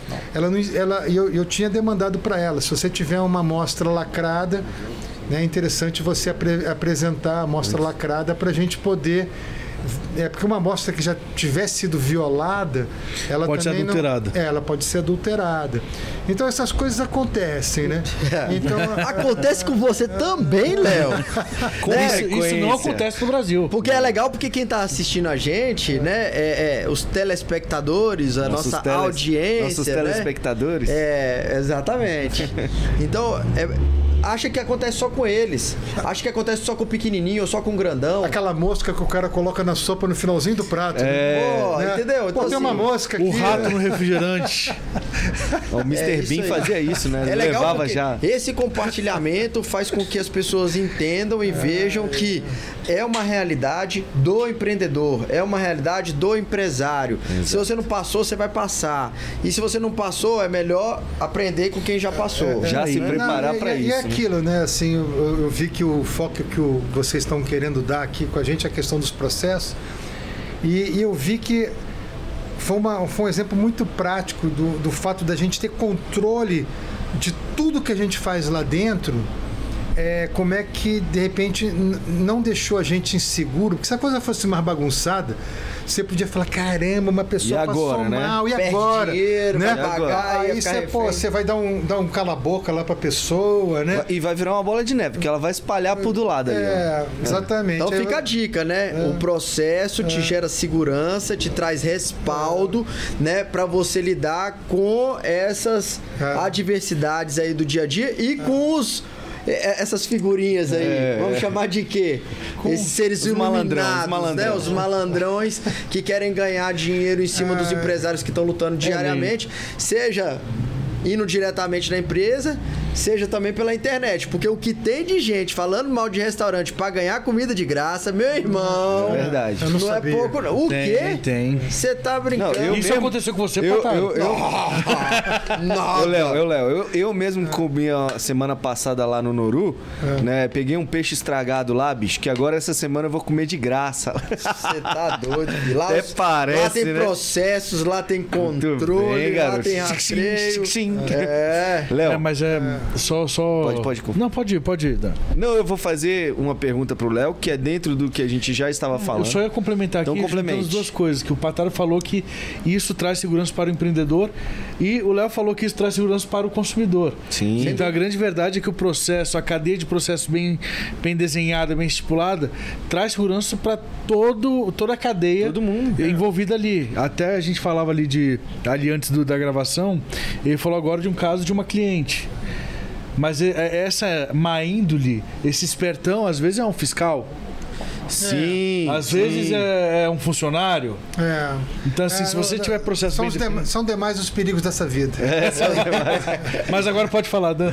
Não, então, a pergunta é, vai nesse mesmo sentido aí, né? Como eu já vi os processos, né? Como eu já fiz o tour lá e essa aula que vocês estão tendo aqui, você vai ter dentro da indústria dele lá, passo a passo de cada processo na hora que vocês forem lá. Eu queria, não queria que você detalhasse todos, mas só pra gente entender o nível de detalhes, né, que a gente tem de controle de todos os, porque não é só, por exemplo, de ah, o mel chegou, registrei. Ah, levei pro laboratório, fiz isso. Não, cada funcionário tem um processo e um documento que ele assina com horário, com chegada, eh, os processos de higienização de cada espaço de dentro da indústria, de manuseio de cada etapa. É. Eu queria que você me falasse um pouco É, mais. Vou, vou- vou- vou tentar, assim, né? um- A gente pode, a gente tentar, pode tentar ser sucinto, mas assim, começa Isso. com, a, começa com a valida- validação do fornecedor. Pronto. né? Só que aí, Léo, Ah, depois do intervalo. Segura um pouquinho. que Segura um pouquinho que a gente vai pro intervalo e depois ele vai falar a partir da validação do fornecedor. Pronto, Já começou bem. aproveita, se você não curtiu ainda, curte o vídeo, compartilha. inscreve no manda canal. pro WhatsApp, se inscreve no canal aqui e aciona o sininho. Galera, acompanha o segundo bloco.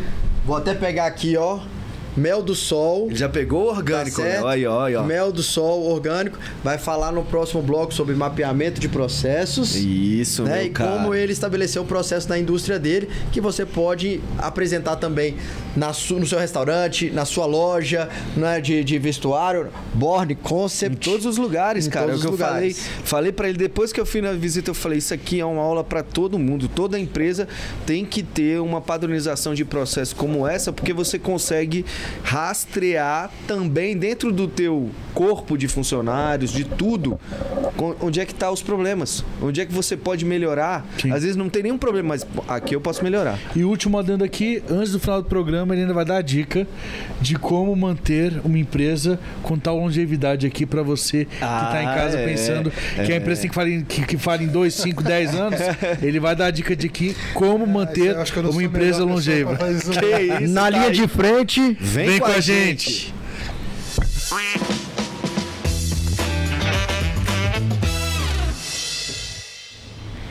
E voltamos na linha de frente. Vem, com a com a gente. É, galera, é isso aí. Estamos aqui hoje com o Léo do Mel do Sol. Rapaz, essa marca.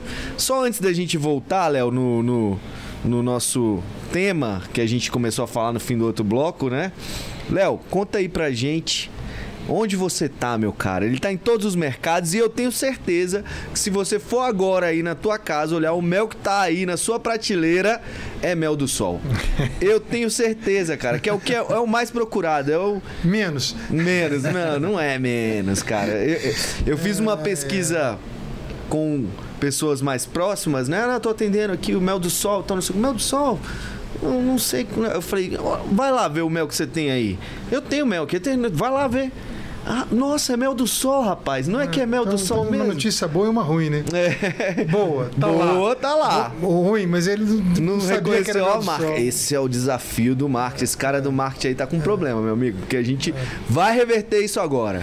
Aí tem até a Mas fala do, aí. do empresariado, né? Não adianta você ser o melhor produto, às vezes tem que ser o mais conhecido. Exatamente, exatamente. Mas o mel tá super adega, vários mercados. Como é que fala aí, Léo? É, a gente, é, a gente já teve um market share maior, né? Aham. Hoje em dia a concorrência está muito muito mais acirrada, né? Uhum. E a gente acabou fazendo, até por opção, downgrading. A gente saiu de vários mercados que a relação não era muito é, simétrica. Não, não que a gente tenha uma relação muito simétrica, que os, todos esses nossos clientes, a grande maioria são maiores que nós. Então, às vezes a relação é um pouco áspera. Aham. Mas a gente está na Super Adega, está no dia a dia, está no Açaí, está no Ultrabox, está no Big Box. Nós estamos em várias redes de farmácias, como a Rosário, a Santa Perfeito. Marta, a Fuji, a Brasil, a vários clientes, é, lojas de produtos naturais, né? A gente trabalha com distribuidora, então a gente não sabe todo mundo que a gente está, né? Uhum. Mas assim, é, rapidamente, eu espero não ter deixado ninguém de fora, estamos no Comper. Ah, as principais redes, players, eles é, lá. tá lá. é, a gente já teve no Carrefour e no Pão de Açúcar, mas a relação era muito assimétrica. Leonina. É, e aí a gente, depois de 20 anos, fornecemos para eles 20 anos. A gente sabe o que é estar lá dentro. Tivemos no Walmart e no Sam's Club a nível nacional. né? Temos clientes no Japão, no Vietnã. Olha aí. Mas assim, é, Vocês fazem white label ou não? É só mesmo com a private marca? label a gente faz para algumas empresas. Legal. Poucas, mas fazemos.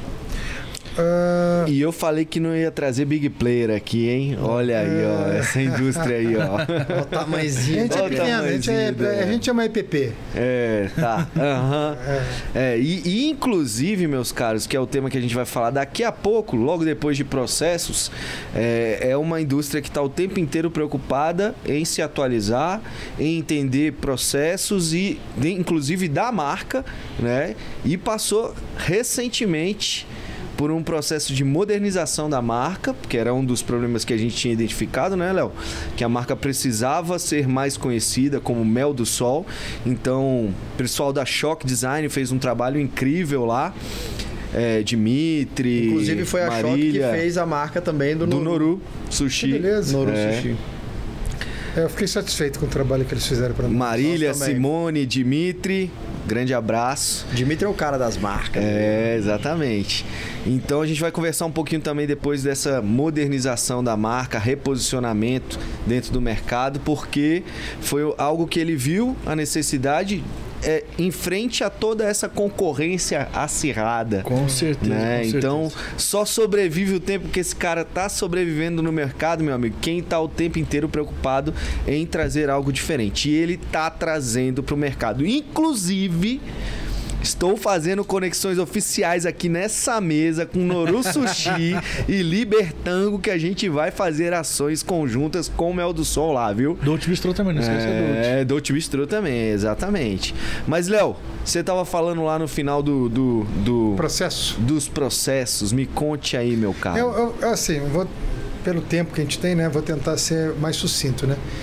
Como eu, não, eu não consigo me, me conter, vou fazer algum, alguma contextualização histórica. né? Perfeito. É, eu, assim, eu acho que a humanidade, né, acho que de longa, longa data nós temos produtos espetaculares que foram feitos ao longo do tempo. Mas antigamente, antes da Revolução Industrial, eu acho que a coisa ficava muito na mão de um artesão, né? De um cara ali que ele detinha ali eh, essa coisa. Era uma coisa do cara, né? Era uma Sim. pintura de um Michelangelo, né? uma escultura do Michelangelo, uma pintura do Leo- Leonardo da Vinci. Então você tinha ali os discípulos que aprendiam com aquele com o mestre, né?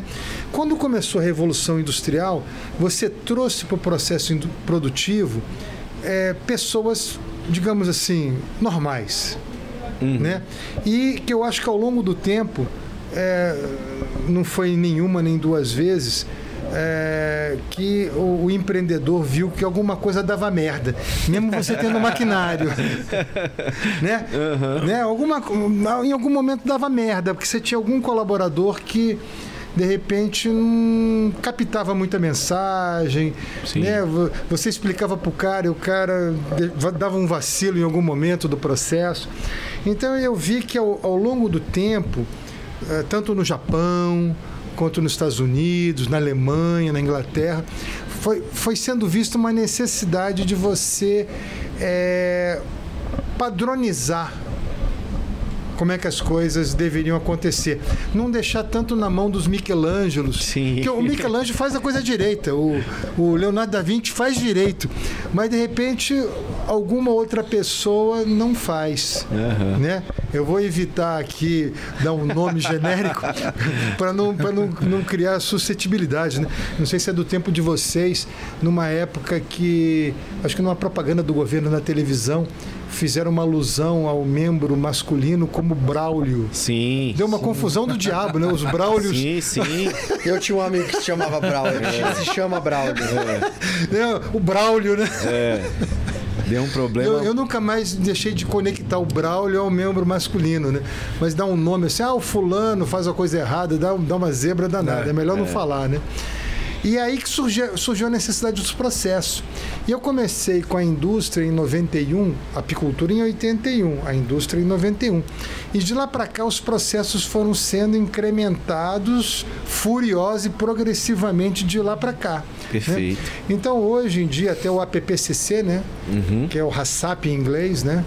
É, é com H, né? HACCP em inglês e virou APPCC em português. É um dos processos. Você também tem os é, o- agora me fugiu é, o- os- como é que fala? Bom, vai fugiu agora. Mas tem vários processos que a Que empresa são as, as parametrizações ali que são. Exatamente, né? Né, Como é que eu fui esquecer um basicão aí? Mas enfim. Acontece. é, eu vou falar o que acontece lá dentro, que vão, vão ter os nomes que agora eu esqueci. Mas a- a- numa indústria de alimentos, eu acho que em qualquer indústria, começa pela matéria-prima, né? Sim. Você não consegue é, melhorar uma matéria-prima que vem estragada para você, ué Perfeito. né? Então, por exemplo, aqui nós temos um, um- um proprietário de um restaurante de sushi, né, japonês. Eu sou fã da comida japonesa. Sou fã também da, da carne, né? Da, da, da comida à base de carne. Se você pegar um peixe, né? A gente ouve dizer que os, o atum no, no mercado de Tóquio são leiloados. Tem, tem atum que custa, sei lá, um milhão de dólares É, o Bluefin. né? Porque, poxa, aquilo lá, ele vai ter que ser vendido ali, o cara que arrematar aquilo ali vai para um restaurante e vai ter alguém que vai pagar por aquilo, porque é um, um- um produto fresco. Se você deixar o atum, não é o meu caso, eu mexo com mel, né?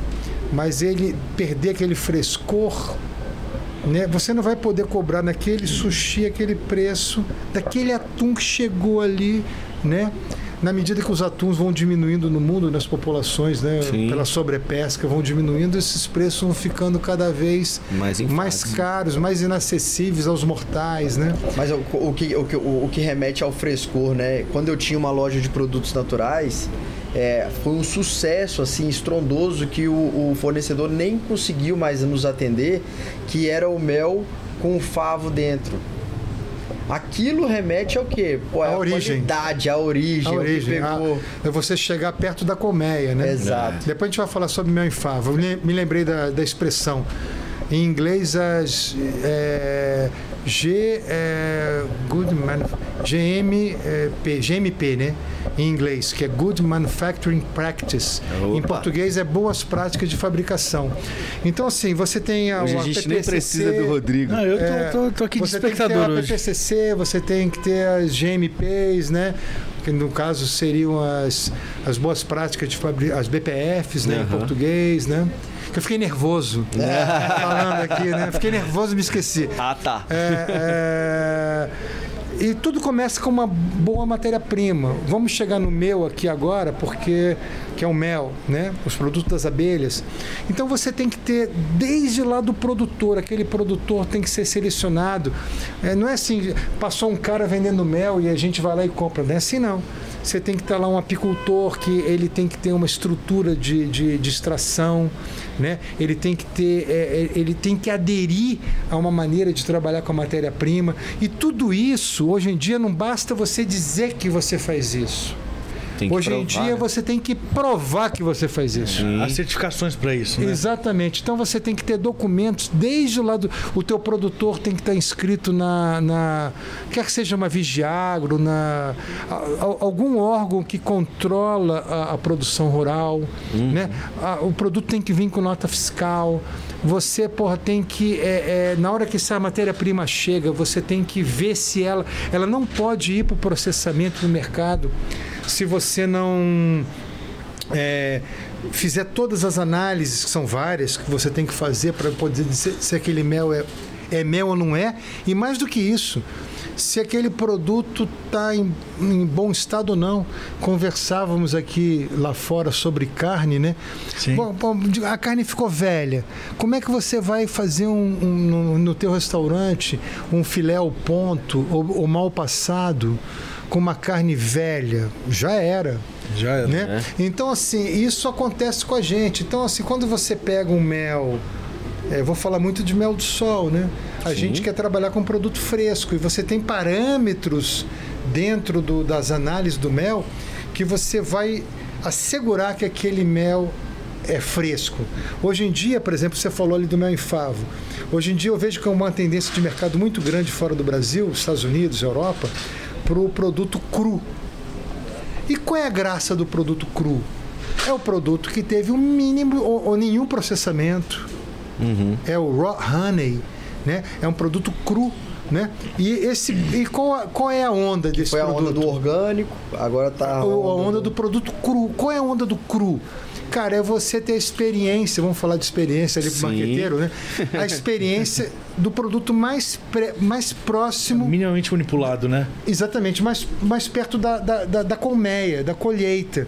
E por que, que aquela experiência do, do consumidor, quando ele vai lá no mato e ele pega e mastiga um favo, é que aquilo é mais, mais perto daquilo que a abelha fabricou. Sim. Né? Perfeito. Eu tive numa viagem agora visitando meu filho que está morando na Bélgica, do lado do restaurante que ele trabalha. Ele é músico, está estudando na Bélgica, ele é garçom no restaurante brasileiro, do lado de uma maison du mel, miel, sei lá como é que fala em francês. Aí eu fui lá, pô, falei com o dono, desde 1800 e tralalá, a casa lá de mel lá na, em Bruxelas. Aí eu falei, pô, mas teu mel é mais caro do que o mel do supermercado, né? Lá da Bélgica. Sim. Ele falou: Ah, mas aquele mel lá não é mel, né? Aquilo lá o cara adiciona água, esquenta não sei de que jeito, faz aquilo, adiciona aquilo, tira aquilo. Então as pessoas estão querendo essa volta ao- ao- ao- ao- ao- aos produtos tais quais eles eram ou deveriam ser, né? Então é, o frescor do mel tem a ver com isso. Você garantir para o teu consumidor que ele não está pegando um produto velho, uma carne velha, um atum que já não está mais fresco. Puxando pro, pro, pro meu segmento lá, né, que é o restaurante, é, existe um selo que eu fui atrás, que é um selo da Embaixada do Japão, para autenticar que o restaurante ele trabalha com produtos japoneses. Felipe, mas para que isso? Uai, porque remete ao, à essência, de onde vem, é a cultura A dos origem. caras lá, é a origem, né? Eu me lembrei agora, rapaz, você falou do negócio que, pô, eu tinha muitos clientes no Japão na área de própolis, Aham. sabe? E aí eu peguei uma a esposa dele, que era, era um casamento engraçado. A esposa morava aqui e ele morava lá no Japão. Mas eram, eles eram casados, eles viajavam juntos. O passaporte dessa cliente minha era uma coisa fabulosa dos lugares que ela viajava. Mas o marido dela morava lá. E aí teve uma vez que ele veio, Aizawa. Aí teve uma vez que ele veio visitar ela aqui, a gente teve junto, eu resolvi convidá-los para ir num restaurante japonês da cidade. Era um dos poucos que existiam naquela época. E aí eu fui lá com a Aizawa e com a esposa dele. E aí eu, eu, eu querendo ouvir a opinião do Aizawa com relação. Eu, eu adorava. Eu ia com a minha, a, a- a minha esposa naquela época, que eu gostava também de comida japonesa, a gente ia sempre nesse restaurante. E aí eu falei, e aí, o que, que você achou? Ele falou, ah, isso aqui não é comida japonesa. Depois eu- meu mundo caiu. eu comi aquilo achando que era comida japonesa. Ele falou: não, isso aqui é uma comida brasileira feita com aquelas ideias da comida japonesa. Mas, Léo, foi a japonização Da da comida comida. bra- é, teve a africanização das É, abelhas? A é. gente teve... Foi o brasileiramento. Meu É, é, exatamente. exatamente. Mas aí, falou- a- mas até remetendo aos empresários e tudo, a importância disso, né? É, de todos os restaurantes japoneses ou é, é, é, brasileiros japoneses, né? Ah, somente três, dois restaurantes em Brasília têm esse selo. É porque de repente até para atender o cliente brasileiro, o cara é, coxambrou. Né? A, a- a- não sei se essa palavra existe ainda, mas na minha época existia coxambrar. É, acochambrou a- o, o sushi, o sashimi, a- abrasileirando aquele negócio. Né? Eu morei, na minha pós-graduação, fui morar no Pará, fui fazer lá na UFPA. E o, o, o açaí tradicional não tem nada a ver com Tem isso. nada a ver. né? Claro que não. Aquilo lá os caras comem com peixe, com farinha. É, farinha. Né? Quando muito, bota um açúcar. Quando muito. Quando muito, bota o açúcar. Você pede o açúcar, o cara já te olha com cara é, feia, é, né? Quando Fala assim, muito, bota o açúcar. Aqui já vem um sorvetinho. É. Aí você bota Docinho. banana. Cara, você- se você quiser ofender um paraense, é, é levar ele para comer um açaí aqui, Aqui, no Brasil. É verdade. Mas é que verdade. nem comer abacate em qualquer lugar do mundo fora do Brasil. O Brasil é um dos únicos países do mundo que come abacate de forma doce, né? Aham. A culinária mundial, Chile aqui do lado, é. Austrália, Japão. O, o, o, O abacate, é sal- é salgado. é né? salgado. É. É. É, é o, é o- aquela comida mexicana lá, o guacamole. É, né? guacamole. O guacamole é salgado, né? Isso. né? Então, assim, mas voltando ao próprio dos processos. Vo- é, tudo começa com uma matéria-prima, você tem que ter controle dessa matéria-prima, né? E você tem que eh, ter um paperwork aí violento que não existia quando a gente abriu a empresa lá nos anos 90, não, existe, não existia isso. Hoje em dia você não basta você dizer que você faz. Você tem que comprovar que você faz. Quando a fiscalização aparece, a fiscalização sanitária, ela vai com uma força-tarefa e ela não te dá tempo de fazer gato. Então, Sim. ou você tem ali o processo feito documentado, ou você não tem. Você vai cair. Só abrir um parênteses aqui, ele falou paperwork ali é. Eu ia A falar. grosso modo é papelada, né? Tem É papelada. uma papelada ali. Papelada. Você tem que, Documentação, burocracia. Você tem, é, você tem que comprovar que você fez, que você fez o controle de pragas em cada sala. Né?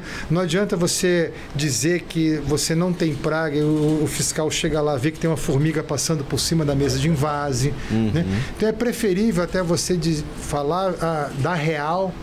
Né? E ver o que, que você fez como ação corretiva do que você querer ter um papel todo bonitinho dizendo que não tem praga, o fiscal fala, mas ué, essa formiga chegou aqui agora, até ontem ela não estava aí, ela está aí agora, ela chegou O aqui fiscal que agora, trouxe. Né? Eu venho com você, ó. É, então, é, é- é- é- você conseguir demonstrar que você tem controle do processo é fundamental. Meu, né? pai, meu pai fala uma frase muito, muito bacana que serve nesse momento. Não adianta você ser honesto. Você tem que, você, É. você tem que parecer É, e comprovar ser que e ser, né? comprovar. que você é Exatamente. honesto. né? Exatamente. Então, a- a- a- ali, eh, todos esse- todas as etapas, elas são documentadas. Por exemplo, eh, eu vou eh, controlar as pragas. Então, cada sala tem um- um- um- uma, um- um- uma planilha que o- tem uma pessoa responsável por aquela sala, todo dia ela preenche e ela tem uma... É enorme a planilha. Você viu uma mosca? Você viu uma formiga? Você viu uma barata? Você viu uma lagartixa? Você marca, né? Caso você tenha visto, você tem que preencher o que, que você fez, qual, qual, em qual prazo que você fez, né? Os produtos que você aplicou, todos têm que ser produtos que são aprovados. Você tem que ter nota fiscal da compra daquele produto. Você tem que comprovar que você aplicou aquele produto naquele dia, né? Ah, Olha o nível de detalhamento. é, sala por sala. né? Sala por tem, sala. tem data, tem a pessoa que assina, a pessoa que fez. Né? Se você, por exemplo, na hora de você vai embalar uma é, um um produto numa embalagem, por exemplo, essa daí, você tem que ter um certificado do fabricante dessa embalagem que esse plástico, é, e isso dado pela Anvisa, que ele não transfere componentes químicos para o pro produto que você vai botar aí dentro. Né? Ah, se você tem, por exemplo, uma mangueira plástica, você tem que ter. é, você está dizendo que ela é atóxica, que ela não transfere também elementos químicos para o mel. Que, que vai numa determinada temperatura, um mel que tem uma determinada acidez. Então você tem que ter um certificado do fabricante daquela mangueira para comprovar que aquela mangueira não transfere é, elementos químicos para o pro produto que você está embalando ali dentro. Né? Ah, isso não- não- não- não- são várias etapas que o mel. O mel você não pode nem botar nada nem tirar nada. Sim. Né? Mas você tem que fazer algumas coisas. Por exemplo, você tem que filtrar o mel. A nossa legislação não permite a presença de nada dentro do mel, a não ser pólen. Né? Então, é, por exemplo, o fabricante do filtro que a gente usa tem o certificado de que ele aguenta a temperatura de processamento e a, e a acidez desse produto, desse mel. Então você tem que ter tudo isso organizado. Tem a nota fiscal para provar que você comprou aquele filtro. Então, Agora no Brasil é muito doido, porque né, você depende É. do processo de um prestador de serviço. Aí se você tá correto fazendo todo o processo, Mas você tem cara- que ter os documentos desses prestadores. É. É, Entendeu? É credenciar, por isso, é é por isso, é por isso que assim, por isso que eu estava dizendo que não basta dizer que você faz. Sim. Você tem que comprovar que você faz. Aí que você aí- fez. Aí gera um ecossistema re- autorregulatório ali dentro, É. porque todo mundo regula todo mundo. Não, e, a- e o. Porque se seu fornecedor perde o certificado, ele, a- ele acaba atacando seu negócio, né? Você tem um fornecedor, demorou para selecionar, ele perdeu uma certificação, você perdeu aquele fornecedor temporariamente. você tem É, tirar. você tem que, você tem que é, é, é descredenciar aquele fornecedor. Mas eu tenho uma curiosidade o seguinte: quando. Bom, hoje você já trabalha com processos, você já faz esses processos. Qual foi o momento que você falou assim, eu preciso fazer esses processos e qual foi o seu pontapé desse É, mapeamento? é, de eu, eu processos? pensei em ter falado isso antes lá atrás, mas eu esqueci. Na verdade, é, até quando a gente recebeu a última visita da nossa fiscalização, que é o Serviço de Inspeção Federal, e a gente foi muito elogiado, e eu falei para eles, eu falei, "Ah, eu vou, eu vou fazer uma, um elogio para eles, mas ao mesmo tempo, né, é, é, eu, vou, eu vou fazer, vou, vou reconhecer o elogio deles, mas ao mesmo tempo vou elogiar eles. Mas não foi falso, porque todos esses processos foram feitos a várias mãos. Na verdade, a gente é, buscou atender as demandas deles. Eles trouxeram essas demandas.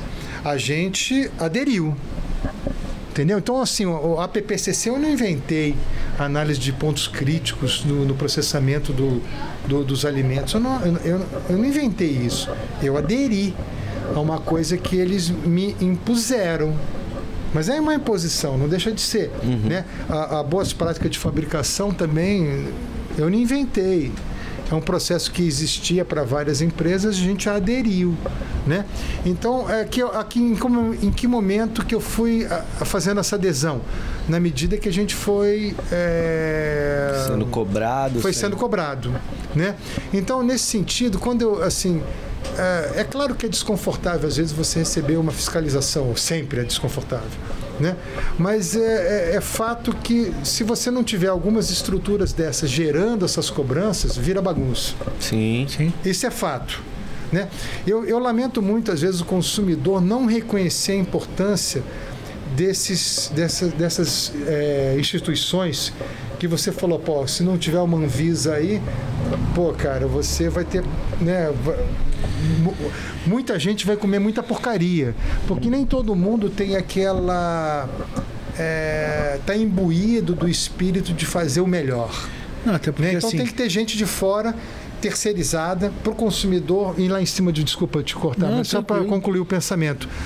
Ter, ter gente externa que é paga pelo contribuinte que vai lá nos estabelecimentos que estão aí para ver se ele está Seguindo tudo. poxa, Mas né, é é a o gente não comer porcaria na rua. Fazer o melhor, Opa! fazer o melhor, fazer essa qualidade, né? custa.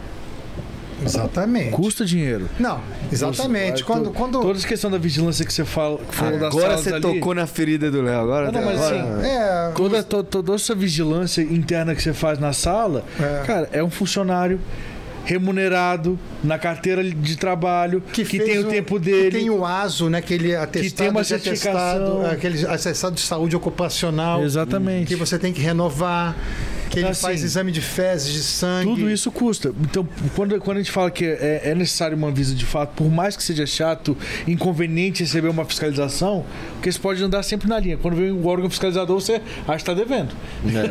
você pode ter o melhor processo do mundo. Você fica assim, pô, será que vai achar alguma coisa? Mas assim, é, é de suma importância. Porque isso é custo. Não vou falar que é caro ou barato, mas é custo. Tudo isso gera custos que muitas vezes na hora de cortar um custo ou outro, se não tiver uma regulação, o pessoal vai olhar, não, vou, não vou colocar o cara para olhar todo dia a sala. Olha a cada dois dias. Eu economizo um funcionário aqui, economizo metade do tempo do funcionário. Então, assim, quando você tem uma, uma regulação nesse ponto, quando você tem uma cadeia produtiva nesse ponto, tem que dar valor, porque isso gera custo eu- e esse é, custo gera valor para a marca. Eu só, eu só me preocupa quando vocês estão falando tudo isso, porque assim, é tudo muito lindo quando tem uma, uma empresa já saudável. A realidade dos empresários brasileiros não é essa. A realidade dos caras, os caras estão vendendo a janta para comer o almoço. É, é o nosso caso também. Não, a gente. é, é- é de é- praticamente geral, todo mundo. geral, praticamente todo mundo. E aí, quando se fala também, eu acho que o olhar que nós temos que ter, e eu acho que assim, eu, é o que eu tento pegar de repertório de vocês. Pra mim, tá- eu até escrevi, pô, a adesão aos processos de fiscalização organizou a empresa a ter um processo estabelecido, o que trouxe organização. Isso é legal, pô. Então, se alguém me pergunta, como é que você estabelece um processo dentro da sua empresa? Pode ser pelo órgão de fiscalização. Aderindo a- aos, a- a- Aos ao- protocolos, né? protocolos. Perfeito. Só que muitas das vezes aderir aos protocolos requer grana. E muitas das vezes a gente não tem essa grana É. para adequar a esses protocolos. É, esse é, esse é eu, eu- eu vejo que é, assim no nosso ramo, né, da apicultura, existe um chororô dos apicultores. Ah, mas o CIF é muito difícil, o CIF cria muita dificuldade. Né? Eu, eu acho assim que é, nem todo mundo tem que estar tá fazendo a mesma coisa, porque uh, muitos apicultores eles querem verticalizar o processo, eles querem ser o seu próprio industrial, Sim. né? Uhum. industrializar o seu próprio produto, ter a própria marca. Mas eles não assim, querem fiscalizadores. Hã? Eles não querem fiscalizar. É, mas não, é, ao mesmo tempo não quer fiscalização. Não intermediário. É, é, não quer também gastar, fazer esse, esse investimento todo. E, e, e, fica parecendo que o CIF acaba privilegiando o grande capital. O hum. que, assim, não chega a ser verdade, porque a gente começou, quando eu olho as fotos da gente lá atrás, é, era mais simplesinho, bem mais simplesinho, né? Mas só que assim, é, talvez eu tenha entrado numa hora certa, mas se você pegar pelo lado do consumidor, quem quer comer porcaria? Ninguém. Ninguém quer comer porcaria. Só que é o que você está falando. É, porra, qualidade custa caro. Isso.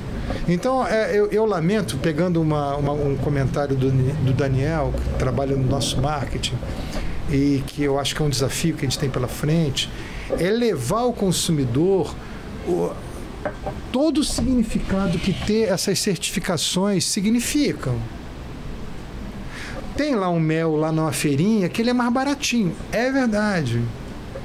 Mas qual o controle que ele tem, qual a garantia que você tem, a quem que ele responde, né?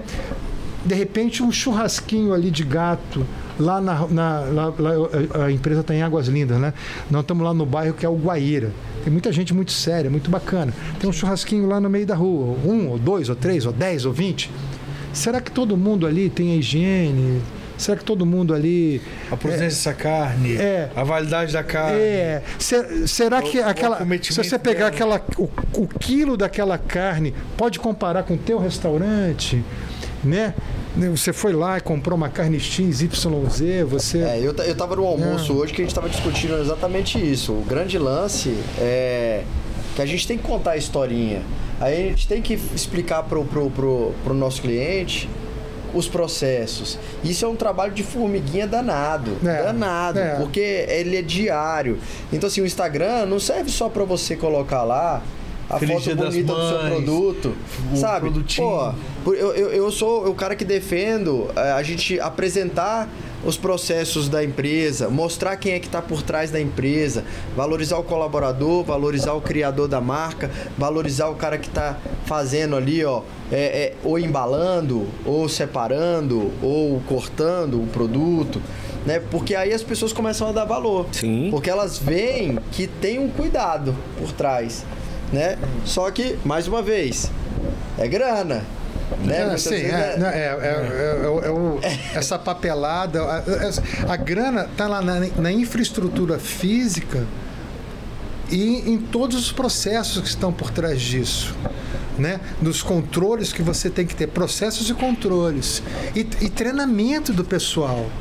Né? Uhum. Né? Então, a, a, eu treinei o pessoal. Hoje, por exemplo, a gente vai fazer lá um treinamento. Né? A gente, quantas vezes a gente não pagou uma consultoria? Hoje você tem que falar, teve treinamento? Teve. Quem foi que participou? Fulano, Beltrano, Cicrano. Quantas horas foi? Quais foram os tópicos que foram abordados?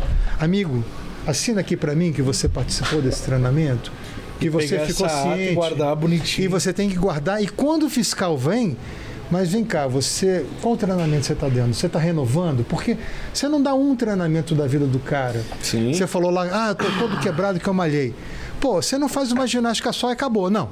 Você faz ginástica hoje, você faz ginástica amanhã. É a continuidade. É, é a continuidade. Você escova dente hoje, você escova dente amanhã. Você escova... Aí eu tenho uma pergunta, Léo. É. É, dentro desses processos, é, na verdade, duas perguntas. Um, tem como a gente estabelecer um processo sem gerar novos custos ou muito ou custos elevados para a empresa?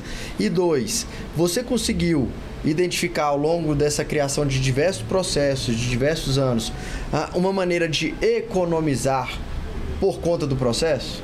Com certeza. Acho que todas todas essas histórias são verdadeiras. A primeira coisa que até quando eu cheguei para o Daniel Daniel pô não temos que esse desafio assim assado. Vem cá e negócio de estúdio? Aí ele falou Léo pô tudo no 0800 não existe, né? né? Então, assim, primeira coisa é o seguinte: não existe nenhum almoço de graça. Né? Exato. Então vamos, vamos começar dessa premissa. É bom que a relação foi É, transparente desde é, o início, é. né? Não tem Então, isso. assim, não existe, não existe, pô, tudo custa, né, cara? Teve até uma vez uma funcionária, não sei se ela era cretina ou se ela era burra, mas ela chegou pra mim. Será as duas coisas. Ou serão as duas coisas. Eu falei, ah, quando eu vou na casa da minha mãe, eu, eu, eu almoço de graça. Eu falei, pra você, porra. Mas ela gastou gás, ela comprou arroz, ela teve que cortar cebola, ela empenhou o tempo dela.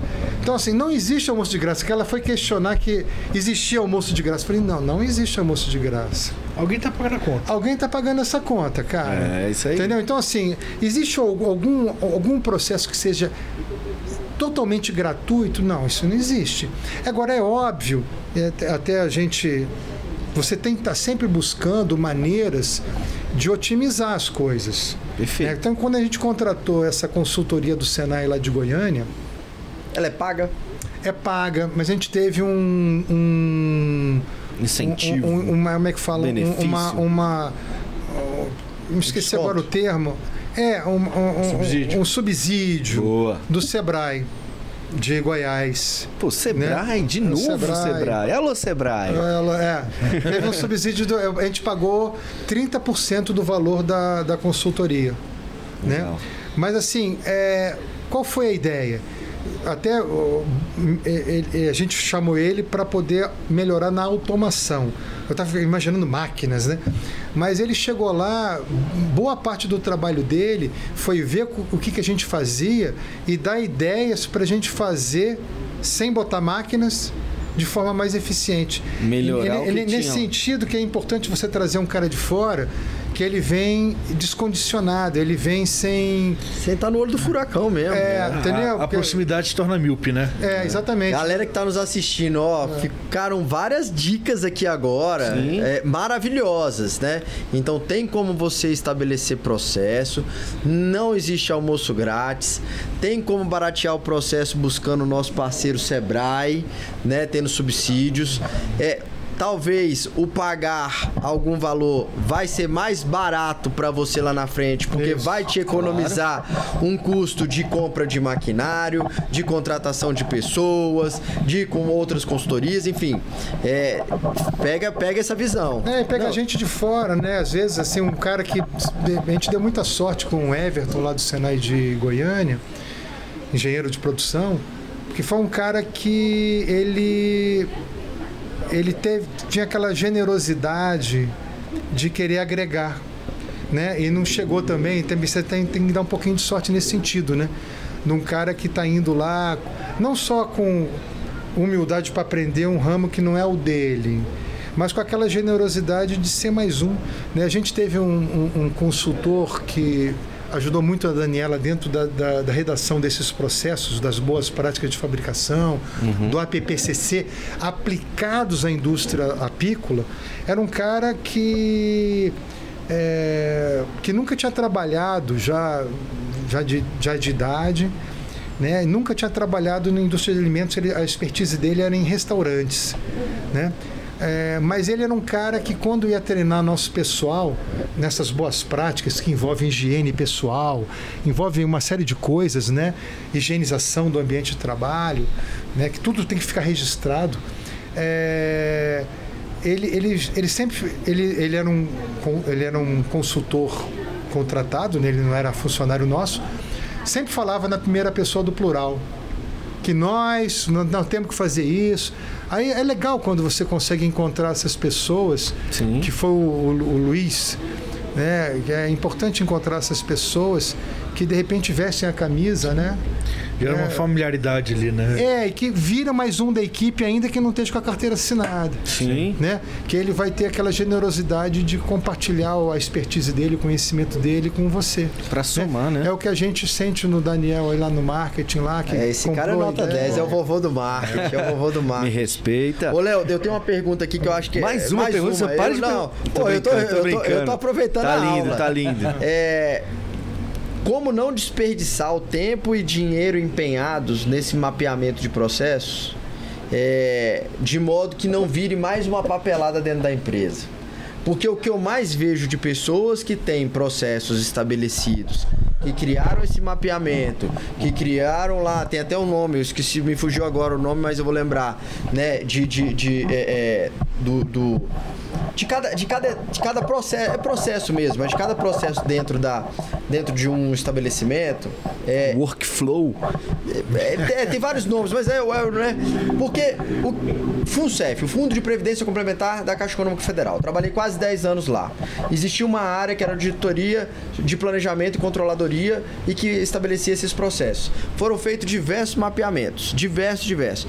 Dentro desses mapeamentos de processo, ele fazia o processo de cada área. Aí era conversado, era apresentado tudo e depois, ó, Engavetado. gavetinha. E aí, mesmo que a gente comece a fazer o processo de forma correta, ao longo do tempo, o tempo corrompe esses processos, corrom- o dia a dia corrompe a gente, né?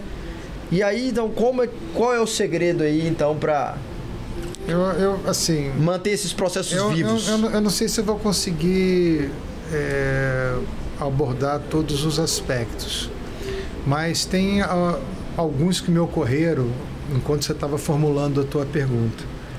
Eu acho que tudo começa com o comprometimento da direção, né?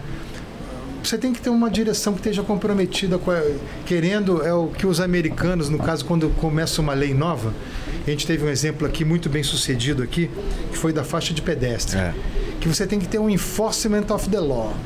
Então você tem que ter, você tem que fazer Léo é muito bom nisso. Fala, fala de novo, Léo. Enforcement of, enforcement of the law. Por favor, Não Rodrigo. adianta você ter a lei. Pela lei. Você, você não tem que ter a lei, só a lei. Mas você tem que fazer a lei ser cumprida. Então, É. por exemplo, o enforcement of the law, não sei quem estava, quem era tinha idade aqui na época que fizeram a, a faixa de pedestre passaram, passaram com certeza. Velho, tinha um cara, um, um PM do lado de cada Em faixa cada de pedestre faixa. com um bloquinho na mão. Sim. Foi feita a lei para pedestre. Ninguém parava naquele treco. Então você tinha que ter a faixa de pedestre, E tinha que ter a você tinha que ter a informação para o distinto público, os motoristas, campanha na e TV. um PM com bloquinho, na... me lembro disso. Eu também. Tinha um bloquinho, um PM com bloquinho na mão em cada faixa. Tanto é que só funcionou aqui, né? Que foi o primeiro, foi o primeiro É. E capital. teve é o enforcement of the law. Tem- Você tem que ter o, o- o governador. Vamos fazer essa porra funcionar? É. Então começa com a direção e você tem alguns meios para cobrar aquilo acontecer, né? É, uma outra coisa é, que me ocorreu é que você também tem que ter projetos que sejam factíveis, né? Perfeito. né? Sim. Pô, você chegar, você, você falou que eu, eu vou pra academia também. Você falou que vai pra academia. Pô, cara, é, você tem que fazer uma coisa que esteja no teu alcance. Olha, você vai malhar agora aqui 20 horas seguidas. Cara, não vai dar eu malhar 20 horas seguidas. Então vamos, vamos fazer uma coisa que seja factível. Pô, puta, ó, 45 minutos, 50 eu garanto. Né? Então você tem que fazer uma coisa que esteja é, alcance, da, da, seja exe- execuível. Né? Por isso até que assim o, o Everton, esse engenheiro de produção lá do Senai, ele me trouxe soluções tão prosaicas que eram fáceis de serem introduzidas. Pô. Você fala, olha, vamos fazer o seguinte, a gente vai ter que comprar uma máquina que vem lá do Japão e aí o teu funcionário vai ter que fazer isso, isso. Complicou, ferrou. Lascou. Entendeu? então, assim, tem que ser uma coisa que esteja no, no Nas alcance. consultorias que eu dou, eu falo exatamente isso. É. Assim, cara, complicou, ferrou. É, é- É, é isso. é, assim. complicou, Se ferrou. o cara começou a ter que pensar demais em como realizar aquela ação, ele vai deixar de lado. É, Porque tem- tem um monte de outras tarefas a serem feitas. É, não, tem que ser execuível, cara. Né? Tem uma história que virou, virou um clássico, né? Eu sempre falo ela, que também é antiga também, que parece que não foi verdade, mas é uma história que prosperou. Que na, na Copa do Mundo lá de 58 tinha um técnico brasileiro, isso para enaltecer a nossa criatividade, a nossa ingenuidade e o nosso talento por futebol do brasileiro, né? que você tinha ali dois estreantes, que era o Garrincha e o Pelé, e um muito jovem e um que era um, que era um, um ingênuo, geni, um ingênuo genu- genial, que era o Garrincha, né? Que aí o técnico chegou, então vamos fazer o seguinte, você passa aí você corre, aí o fulano penetra por aqui, o outro corre por ali, E é uma, uma estratégia é super complexa, né? E o pessoal lá no vestiário ouvindo o técnico, que era o Feola, fazer aquele, aquele esboço. O Bra- O Brasil ia jogar com- contra a União Soviética, que o principal país era os russos, né? CCCP, né? Que era, era a sigla lá deles da União Soviética. Que era, que era tipo um pessoal que era temido, porque eles teriam colocado um, o cérebro eletrônico, que era o computador, para poder fazer, Fazer as as táticas. artimanhas, né? as táticas. E é o Brasil, né, mais tosco, né, mais rural, mais primitivo, né, mas mais intuitivo, mais genial, né. Aí o, te- o, o Garrincha teria levantado a mão e perguntado para o técnico: é, o senhor já combinou isso com os russos? É muito boa. Né? Que, assim, pô, que era tão complexo que pô, tinha que ter. com- tipo, os Tá outros- combinado com o outro lado? é, tem, é, tem que combinar com o outro lado para funcionar. combinar. Então, assim, é difícil essa coisa de combinar com os russos, né? É. É- é, Os russos são incombináveis, É. né? Por sorte, os caras eram geniais e, e essa é a história, né? Então, combinou com os russos, né? Então, você tem que ter uma coisa que não precisa muito combinar com os russos, porque os russos não estão aí para ajudar ninguém, pô. É. Eles estão na deles, né? Então, assim, eu acho que fazer coisas que sejam factíveis. Agora, tem que ter aquele comprometimento da direção e da equipe. Por exemplo, quando a gente, o Everton, foi apresentando as etapas, é, a gente sempre chamava o pessoal para apresentar, ele sempre ouvia o pessoal. Dá para fazer isso? Não dá para fazer isso? Porque se não tiver a adesão deles, velho, não vai rolar, cara. Não vai rolar. É. Então você tem que ter o comprometimento da direção, tem que ser execuível, tem que ter o comprometimento, comprometimento da equipe. Quando a gente fez essas, essa, eh, eh, esse trabalho com o Luiz, que foi esse consultor lá, que, que ajudou a Daniela a escrever essas boas práticas de, de fabricação e muitos outros documentos lá, que eu nem, nem a Daniela não veio aqui, ela fugiu, né? Ela fugiu. Ela fugiu, Era a engenheira de ela alimentos aqui, da é. empresa. Ela fugiu aqui da- do negócio. A, a gente se preocupou em que o que está escrito é o que é feito e o que é feito é o que está escrito. Bom, Porque senão, cara, vira aquilo. É um papel, você gasta uma grana. E quando a fiscalização for lá, se você for com um cara lá a fim de procurar coisa, ele vai encontrar que está havendo um- uma defasagem entre o que você está querendo. O para inglês ver, né? É. né? É o famoso para inglês, Pra ver, inglês né? ver. Não funciona. É. Você tem que realmente uma coisa tem que estar uma coisa tem que estar casada com a outra. É, a gente até debateu no programa anterior, só para finalizar esse tópico, eu tenho certificações de algumas empresas e o debate foi justamente o que? O ISO tem essa falsa impressão, essa falsa premissa de que ele ingessa uma operação. Só que na verdade o ISO bem feito, a certificação bem feita, os processos bem desenhados, ele não ingessa. Ele, Ele é um parâmetro. ele é um parâmetro, ele mostra a realidade de como funciona. O que, que você tem que fazer? Exatamente. Então assim, ele só simplesmente reflete a realidade. É. Se, aquilo, se aquele processo não está refletindo a realidade, ou ele é justamente um desperdício, que nem a gente falou aqui, ou você está ten- E tentando. a, a- a galera vai ficar perdida e vai fazer coisas da cabeça deles. E aí, assim, é, é o- talvez o que tenha acontecido lá no início da Revolução Industrial, que, pô, cada um fazia dentro da sua cabeça, volta e meia dava alguma merda, né? Sim. Um parafuso era menos apertado do que deveria, É. faltava um parafuso no- no- na montagem do motor, né? E a coisa ia dar um pau em algum momento. Exato. O processo ele é essencial, ele é, é fundamental no, no- no- na empresa, mas ele tem que ser realista. Agora, agora uma coisa é verdade, né? Mesmo os esquemas mais controlados não estão isentos de dar um problema aqui e Claro, acolá, né? Então, por exemplo, assim, eu fico assim, eu falei do APPCC, que foi criado para mandar comida para o astronauta, né? Uhum. Mandar não, para eles levarem, né? Mas, pô, não teve aquela explosão do ônibus espacial? Sim. Sim. Uma coisinha, um detalhe, alguma coisa do processo deu problema e foi pro pau. Né? Então, assim, a comida estava ok lá dentro. Mas Ela o ônibus foi explodiu. Algum processo deu errado no meio do caminho. Algum processo deu errado. né? É isso. Gente, é exatamente isso. Trouxemos aqui, prometemos, né? Gestão de processos e entregamos. A gente podia falar aqui, bicho, até 8 horas da noite. Tem que a gente conteúdo. tinha coisa pra explorar aqui. Mas a gente ia pedir pro pessoal da técnica trazer aquele negócio do, do Habibs e botar Pra, aqui pra na cima mesa. da mesa, exatamente. Vocês que viram aí o Felipe passando aqui com a Bibs, tá só o cheiro aqui no estúdio pra É. gente, viu? É, Mas enfim, eu isso queria. pra não pedir o sushi ou então aquela carne, né? Não, eu- ele tem, não, ele tá tem uma convidado. hamburgueria também. Ele tem uma hamburgueria Pataro Burger. Eu, eu fico impressionado como é que o cara pede Habibs e não pede Pataro Burger. Pelo amor de Mas Deus. eles ganharam, eles ganharam aí outro dia o Pataro É, Burger. tão felizes. Enfim, pra concluir, né, foi... Eu acho que a gente vai precisar também de uma revisita do Léo pra uma Não, segunda vai vir temporada. Vai ter que segunda, vir terceira, aqui. quarta temporada. Exatamente. Pra gente explorar cada vez mais esse processo, porque assim, isso foi uma uma, rapaz, foi uma parte A do que ele tem lá.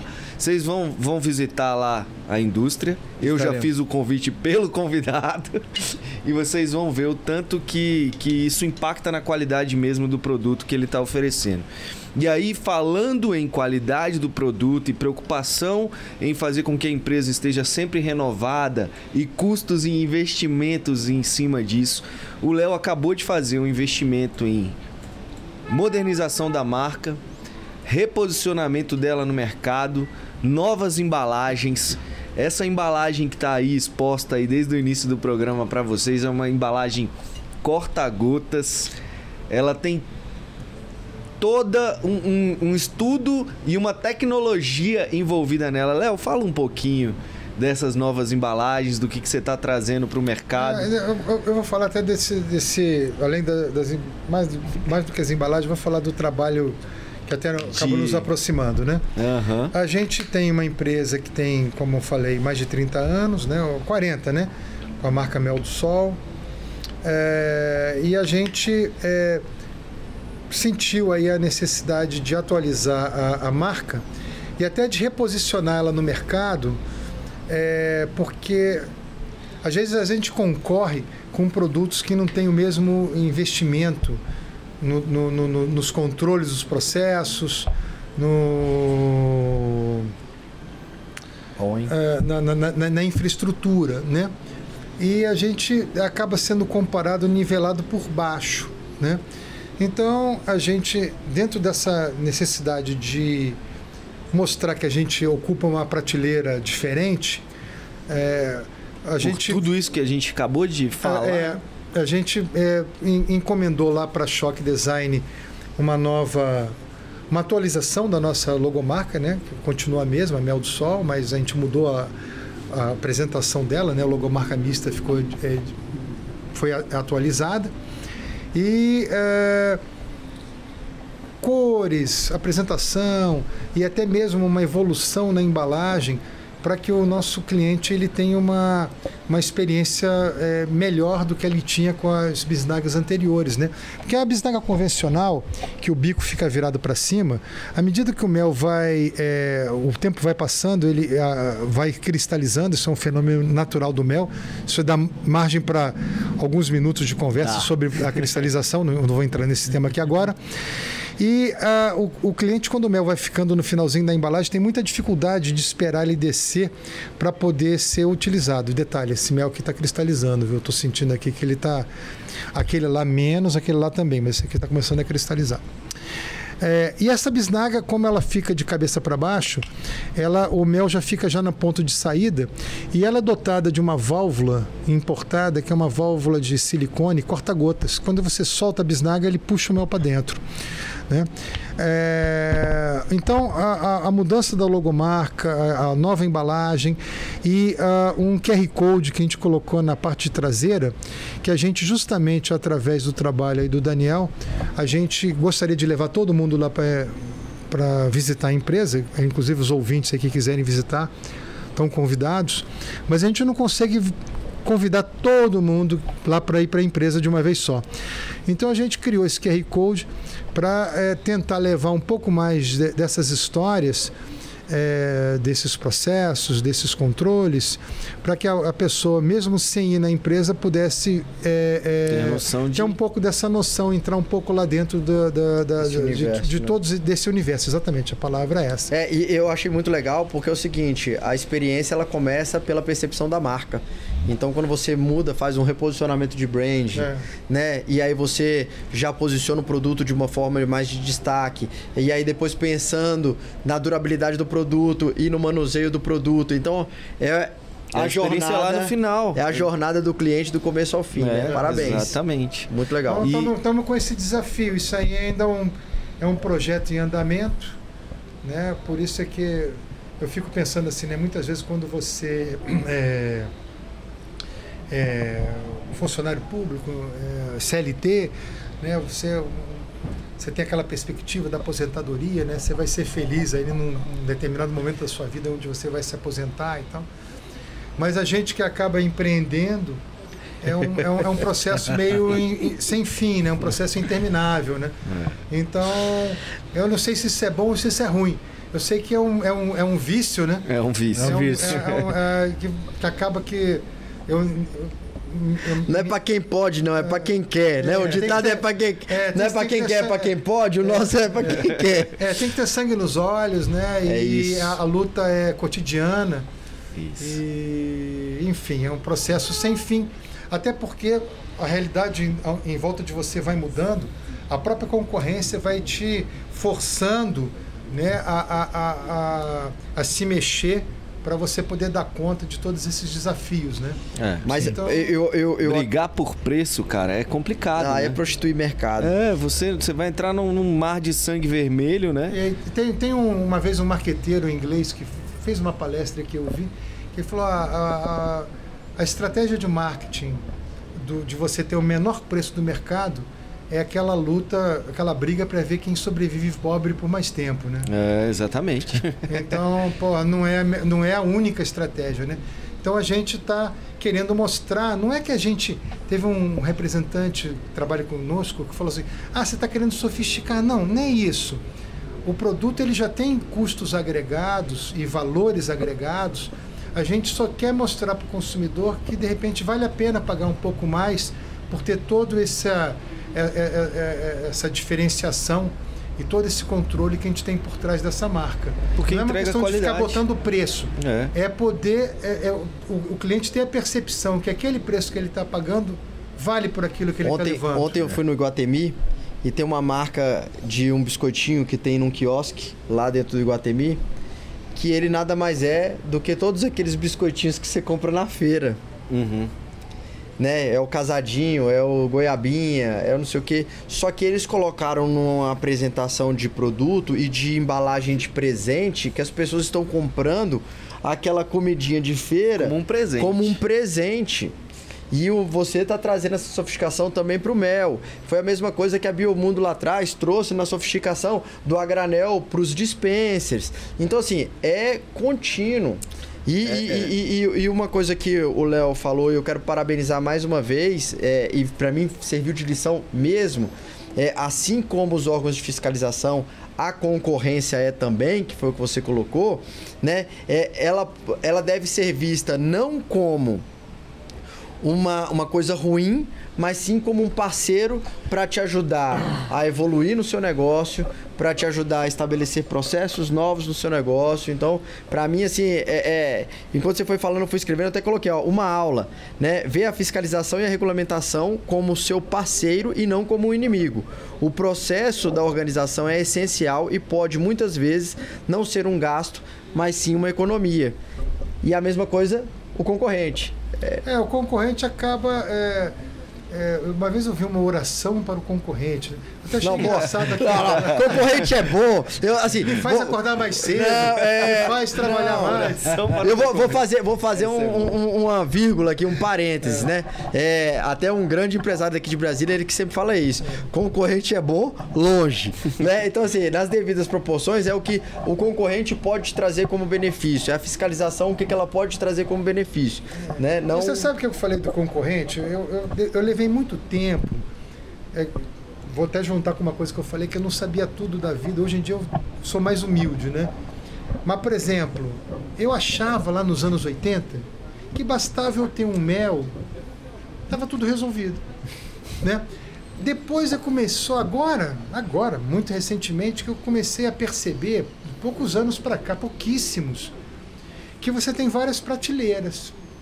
Você está falando que você tem uma, uma coisa de hambúrguer, você tem uma, uma coisa de carne. Eu trouxe aqui o exemplo do churrasquinho de rua, ou mesmo de Maxi Bomba, esse- eh, eh, essas hamburguerias, Aham. assim. Não é nem uma hamburgueria, o cara vende um sanduba ali, né? É, eu, depois é que eu percebi que mesmo no meu produto não, não bastaria eu ter mel, porque às vezes a percepção do teu cliente é que é tudo igual. É. E não quando, é. na, quando na verdade de repente até nem é, né? Exatamente. Né? Eu De repente até nem é. O que está falhando para mim muitas vezes foi uma comunicação Sim. né? E até um reposicionamento de marca, porque eu falei, pô, mel não é tudo igual, hambúrguer não é tudo igual, é, carne, bife não é tudo igual, churrasquinho não é tudo igual. O, a- o Infelizmente restaurante, o não restaurante é, Roma. infelizmente, sei lá, não é. O restaurante É, Roma. É fa- fazer, só, só Hã? para complementar o que ele falou antes, de- e é fazer com que o cliente entenda essa, perce- essa percepção, que ela posicionamento tenha é- essa O percepção, né? posicionamento é justamente isso, né? Na verdade, a gente até debateu no primeiro programa, lá no piloto. Lá no piloto. A gente falava de- sobre, sobre o libertango e sobre churro- churrasquinho. O libertango eu não vendo carne. Carne, qualquer restaurante vende. É, um bifezinho ali. É, né? o bifezinho, qualquer restaurante. O, o PF tem carne. É verdade. O prato feito tem carne. Eu vendo uma experiência de imersão na cultura culinária argentina. Cara vai entrar lá, vai achar que tá, vai parecer que tá na Argentina, e é isso que gera valor para minha marca e o posicionamento dela. Você não vende simplesmente o, o mel. O É, mel, a o cara, ideia- o cara, ideia- da, o cara da, da, da feirinha ele vende. Do litrinho vende. Do litrinho. Você vende um mel certificado, garantido, com qualidade, de ponta a A- ponta. Onde que o frescor dele está sendo aferido e, e controlado. Exato. Então né? você vende um mel de qualidade com garantia. Agora o desafio é a comunicação. É, É. é um desafio, mas é como a gente sempre conversa, né? É um trabalho de como as pessoas é, trabalho é, contínuo, é um desafio, é um desafio. Por quê? As pessoas elas informação muito rápida e é muita coisa pra gente passar. A gente tem um programa de uma hora e um pouquinho, já estamos batendo quase duas sabe- horas. você sabe que Você vê o tanto de Eu, informação. Ô, ô, ô, Daniel, que, eu, que eu, eu me lembrei agora que eu acompanhava mais videogame, nunca joguei. Eu até joguei antigamente, muito antigamente, quando tinha aquelas coisas do Atari, né? Aham. É, mas eu me lembro de acompanhar meus filhos muito. menores. Joguei mesmo. É, que tinha as fases, né? Aquelas fases até você chegar no chefão, né? Aham. até você chegar no chefão. Então, assim, eu acho que o empreendedorismo, cada um aqui com seus negócios, até você com o seu também, Aham. né? Você tem várias fases, Fases. que você tem que pontuar ali para você passar para a próxima fase, para você conseguir chegar no chefão, né? Exatamente. É, então, para você poder liquidar ali o chefão. Não, É- cada, é cada fase tem o seu chefão. E eu vou É, te cada fase tem o seu chefão, exatamente. E eu vou complementar. É.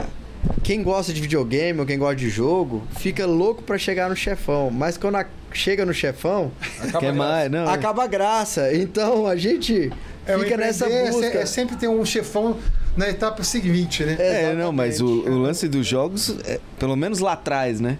Você sabe que isso mudou, né? Mudou. Porque antigamente os jogos você não tinha fim, velho. Você passava de fase, era sempre uma fase mais difícil, era uma fase. Você pega o exemplo que você deu do Atari. Você não, não- nunca zerou um jogo do Atari, porque não tinha fim. E aí as pessoas, eles mudaram o frustração, comportamento porque dá uma com O frustração. controle do amiguinho. Ah, me respeita, rapaz. Mas enfim, é, é justamente isso. é- é, ele- Mas acho eles no mudaram por conta é disso. fim, né, cara? É, é, No exatamente. empreendedorismo Empreender é jogar um Atari eterno. É um Atari eterno. Uma tarde Guarda sem essa. fim, né? Até num produto tradicional como o mel, que o mel você não inventa nada. Né? Acho que tem muitas outras coisas que você tem até invenções. Mas o mel, até você falou do favo, a invenção é voltar ao passado. É. Né? Voltar ao mel cru. Né? É o exemplo que você na deu de história- Bruxelas. Na É. história, os ciclos, né? É, é, É ciclo. Por exemplo, o vestuário. A boca de sino da calça, ela vem e volta. É. Né? Então, porque primeiro vem uma onda a favor, depois vem uma onda contrária. E aí, nisso Não, vai até o que ele sempre- falou, o movimento do orgânico, do, do natural, surgiu nos anos 80. anos 90 Olha e ele de 2000 novo veio aí. fast food. E agora tá voltando de novo. Você Ele tentar aí. resgatar alguma coisa tal como ela era, né? Exato. né? Lá atrás, né? Senhores, É, senhores, é Tô isso. satisfeito. Nossa, Estou feliz satisfeito. demais. Vamos agradecer aqui mais uma vez os nossos patrocinadores, Red Bull, Peps, Ambev, né, É. como um todo, né? Porque não tem cerveja aqui, mas nos eventos tem. Pataro Burger. Pataro Burger, Noru Sushi, Born Concept. É. Vem coisa nova por aí da Born Se Concept. prepara, Se não, quando, preparem. quando soltar esse negócio aí já veio. Agradecer também o pessoal da 61 Libertando, Digital. você não vai falar Calma, do Vou chegar? Libertando. Ah, desculpa, Eu vou deixar o pro final, velho. É, público. Deixei vocês começarem aí, entendeu? Não, brincadeira. Obrigado também aqui o pessoal da 61 Digital que tá ali cortando, editando pra gente e trazendo qualidade no vídeo pra vocês aí. Obrigado pessoal da 365 Coworking aqui por ceder espaço. Valeu, Flavinho. E não esqueçam também a melhor parrilha argentina de Brasília, a melhor carne de Brasília. Você encontra no Libertango, parrilha argentina ali no setor Teleiro Sul, quadra 2, viu? Fiz o mais Hotel completo, Bonaparte. entendeu? Você, Léo, sabia que tem. Agora eles lançaram lá a carne com ouro? Tem carne com Lançamos ouro. carne com Golden ouro lá. Steak. Golden Steak. Golden Steak com carne de wagyu. É, não é brincadeira não, aí, Léo. pô, aí, pô, aí apelou. É, o negócio é sério. O negócio é. é- Queria é- apre- não é agradecer fraco, também não. a presença do Bru aqui, ó. É, agradecer a presença do Bru, né? Nosso mascote lá da Borne. É ele, inclusive, que fala com os nossos clientes. É o que manda e-mail. A sua compra foi realizada com sucesso. Léo, agradecer você. Muito Chama as obrigado, pessoas Léo. para Obrigado, seguirem Léo. é, é, lá no Instagram, arroba Mel do Sol, já vou falar, mas se despeça e, e chama as pessoas para seguir a gente Ah, lá. eu- Reforça. Eu, eu, assim, vou agradecer essa oportunidade que eu tive aqui, né, para falar para um público mais amplo, né? E, assim, agradecer muito a simpatia. que Vocês fizeram muita escada para mim aqui hoje. que né? isso. Foi, foi fácil, foi fácil eu, eu posar aqui de professor aqui com, com perguntadores aí é, tão parceiros e, e, e, vamos dizer assim amigos, né? Então agradecer sua muito a escada- vocês aí. A sua escada, meu caro, já estava construída, porque quem não tem escada para subir, a gente não consegue fazer ela de uma hora para outra, não. Não mesmo. É, você só você, você levantava a bola para eu cortar, então não tinha muita, não, tinha, não, te- não tive muita dificuldade, mas enfim agradecer a gente poder falar um pouquinho do nosso trabalho, né? E, e tô aqui também ansi- ansioso, já ganhei uma camisa da Borne, né? Sim. Mas- mas conhecer os respectivos negócios aí. Já tá Sim. convidadíssimo. O Noru Sushi fica lá no Noroeste, então quando tiver a oportunidade, vamos a gente troca telefone, vamos combinar Vamos fazer de, isso sim. de comer lá. Lembrando que no Noru Sushi você tem uma experiência gastronômica, uma imersão na gastronomia japonesa, compondo pratos Com quentes, sotaque. frios e sobremesa. Porque o Noru Sushi é isso, né? Noru Sushi é cultura japonesa, Japonesa com sotaque sotaque brasiliense. Rapaz, Então, eu vou mudar, eu vou mudar o slogan do Pataro. Não é mais Pataro e ponto, é Pataro e pitch. é, é sucesso, rapaz. E Galera, falando em sucesso, Opa. não esqueça de acompanhar Verdade, todos os é verdade. sábados, das 10 ao meio-dia, na Sucesso News FM, nosso podcast lá. O comentário do podcast você vê lá. O complemento que você está vendo aqui hoje, você vê lá na Rádio Sucesso News. Você escuta ou assiste pelo então nosso se canal. você está assistindo hoje, quinta-feira, sábado próximo, né? Estaremos Nosso falando lá programa ao vivo. Estaremos falando do tema do programa de hoje. Léo, brigadão pra mim, foi uma aula, foi um prazer, fiz várias anotações aqui. Eu que agradeço. Vou levar pra mim, de fato. Obrigado, Dan e Rodrigão, tamo junto. Valeu demais, galera. Cada dia que passa, eu tô mais animado com esse NLF. Na linha de frente, Vem com a Valeu.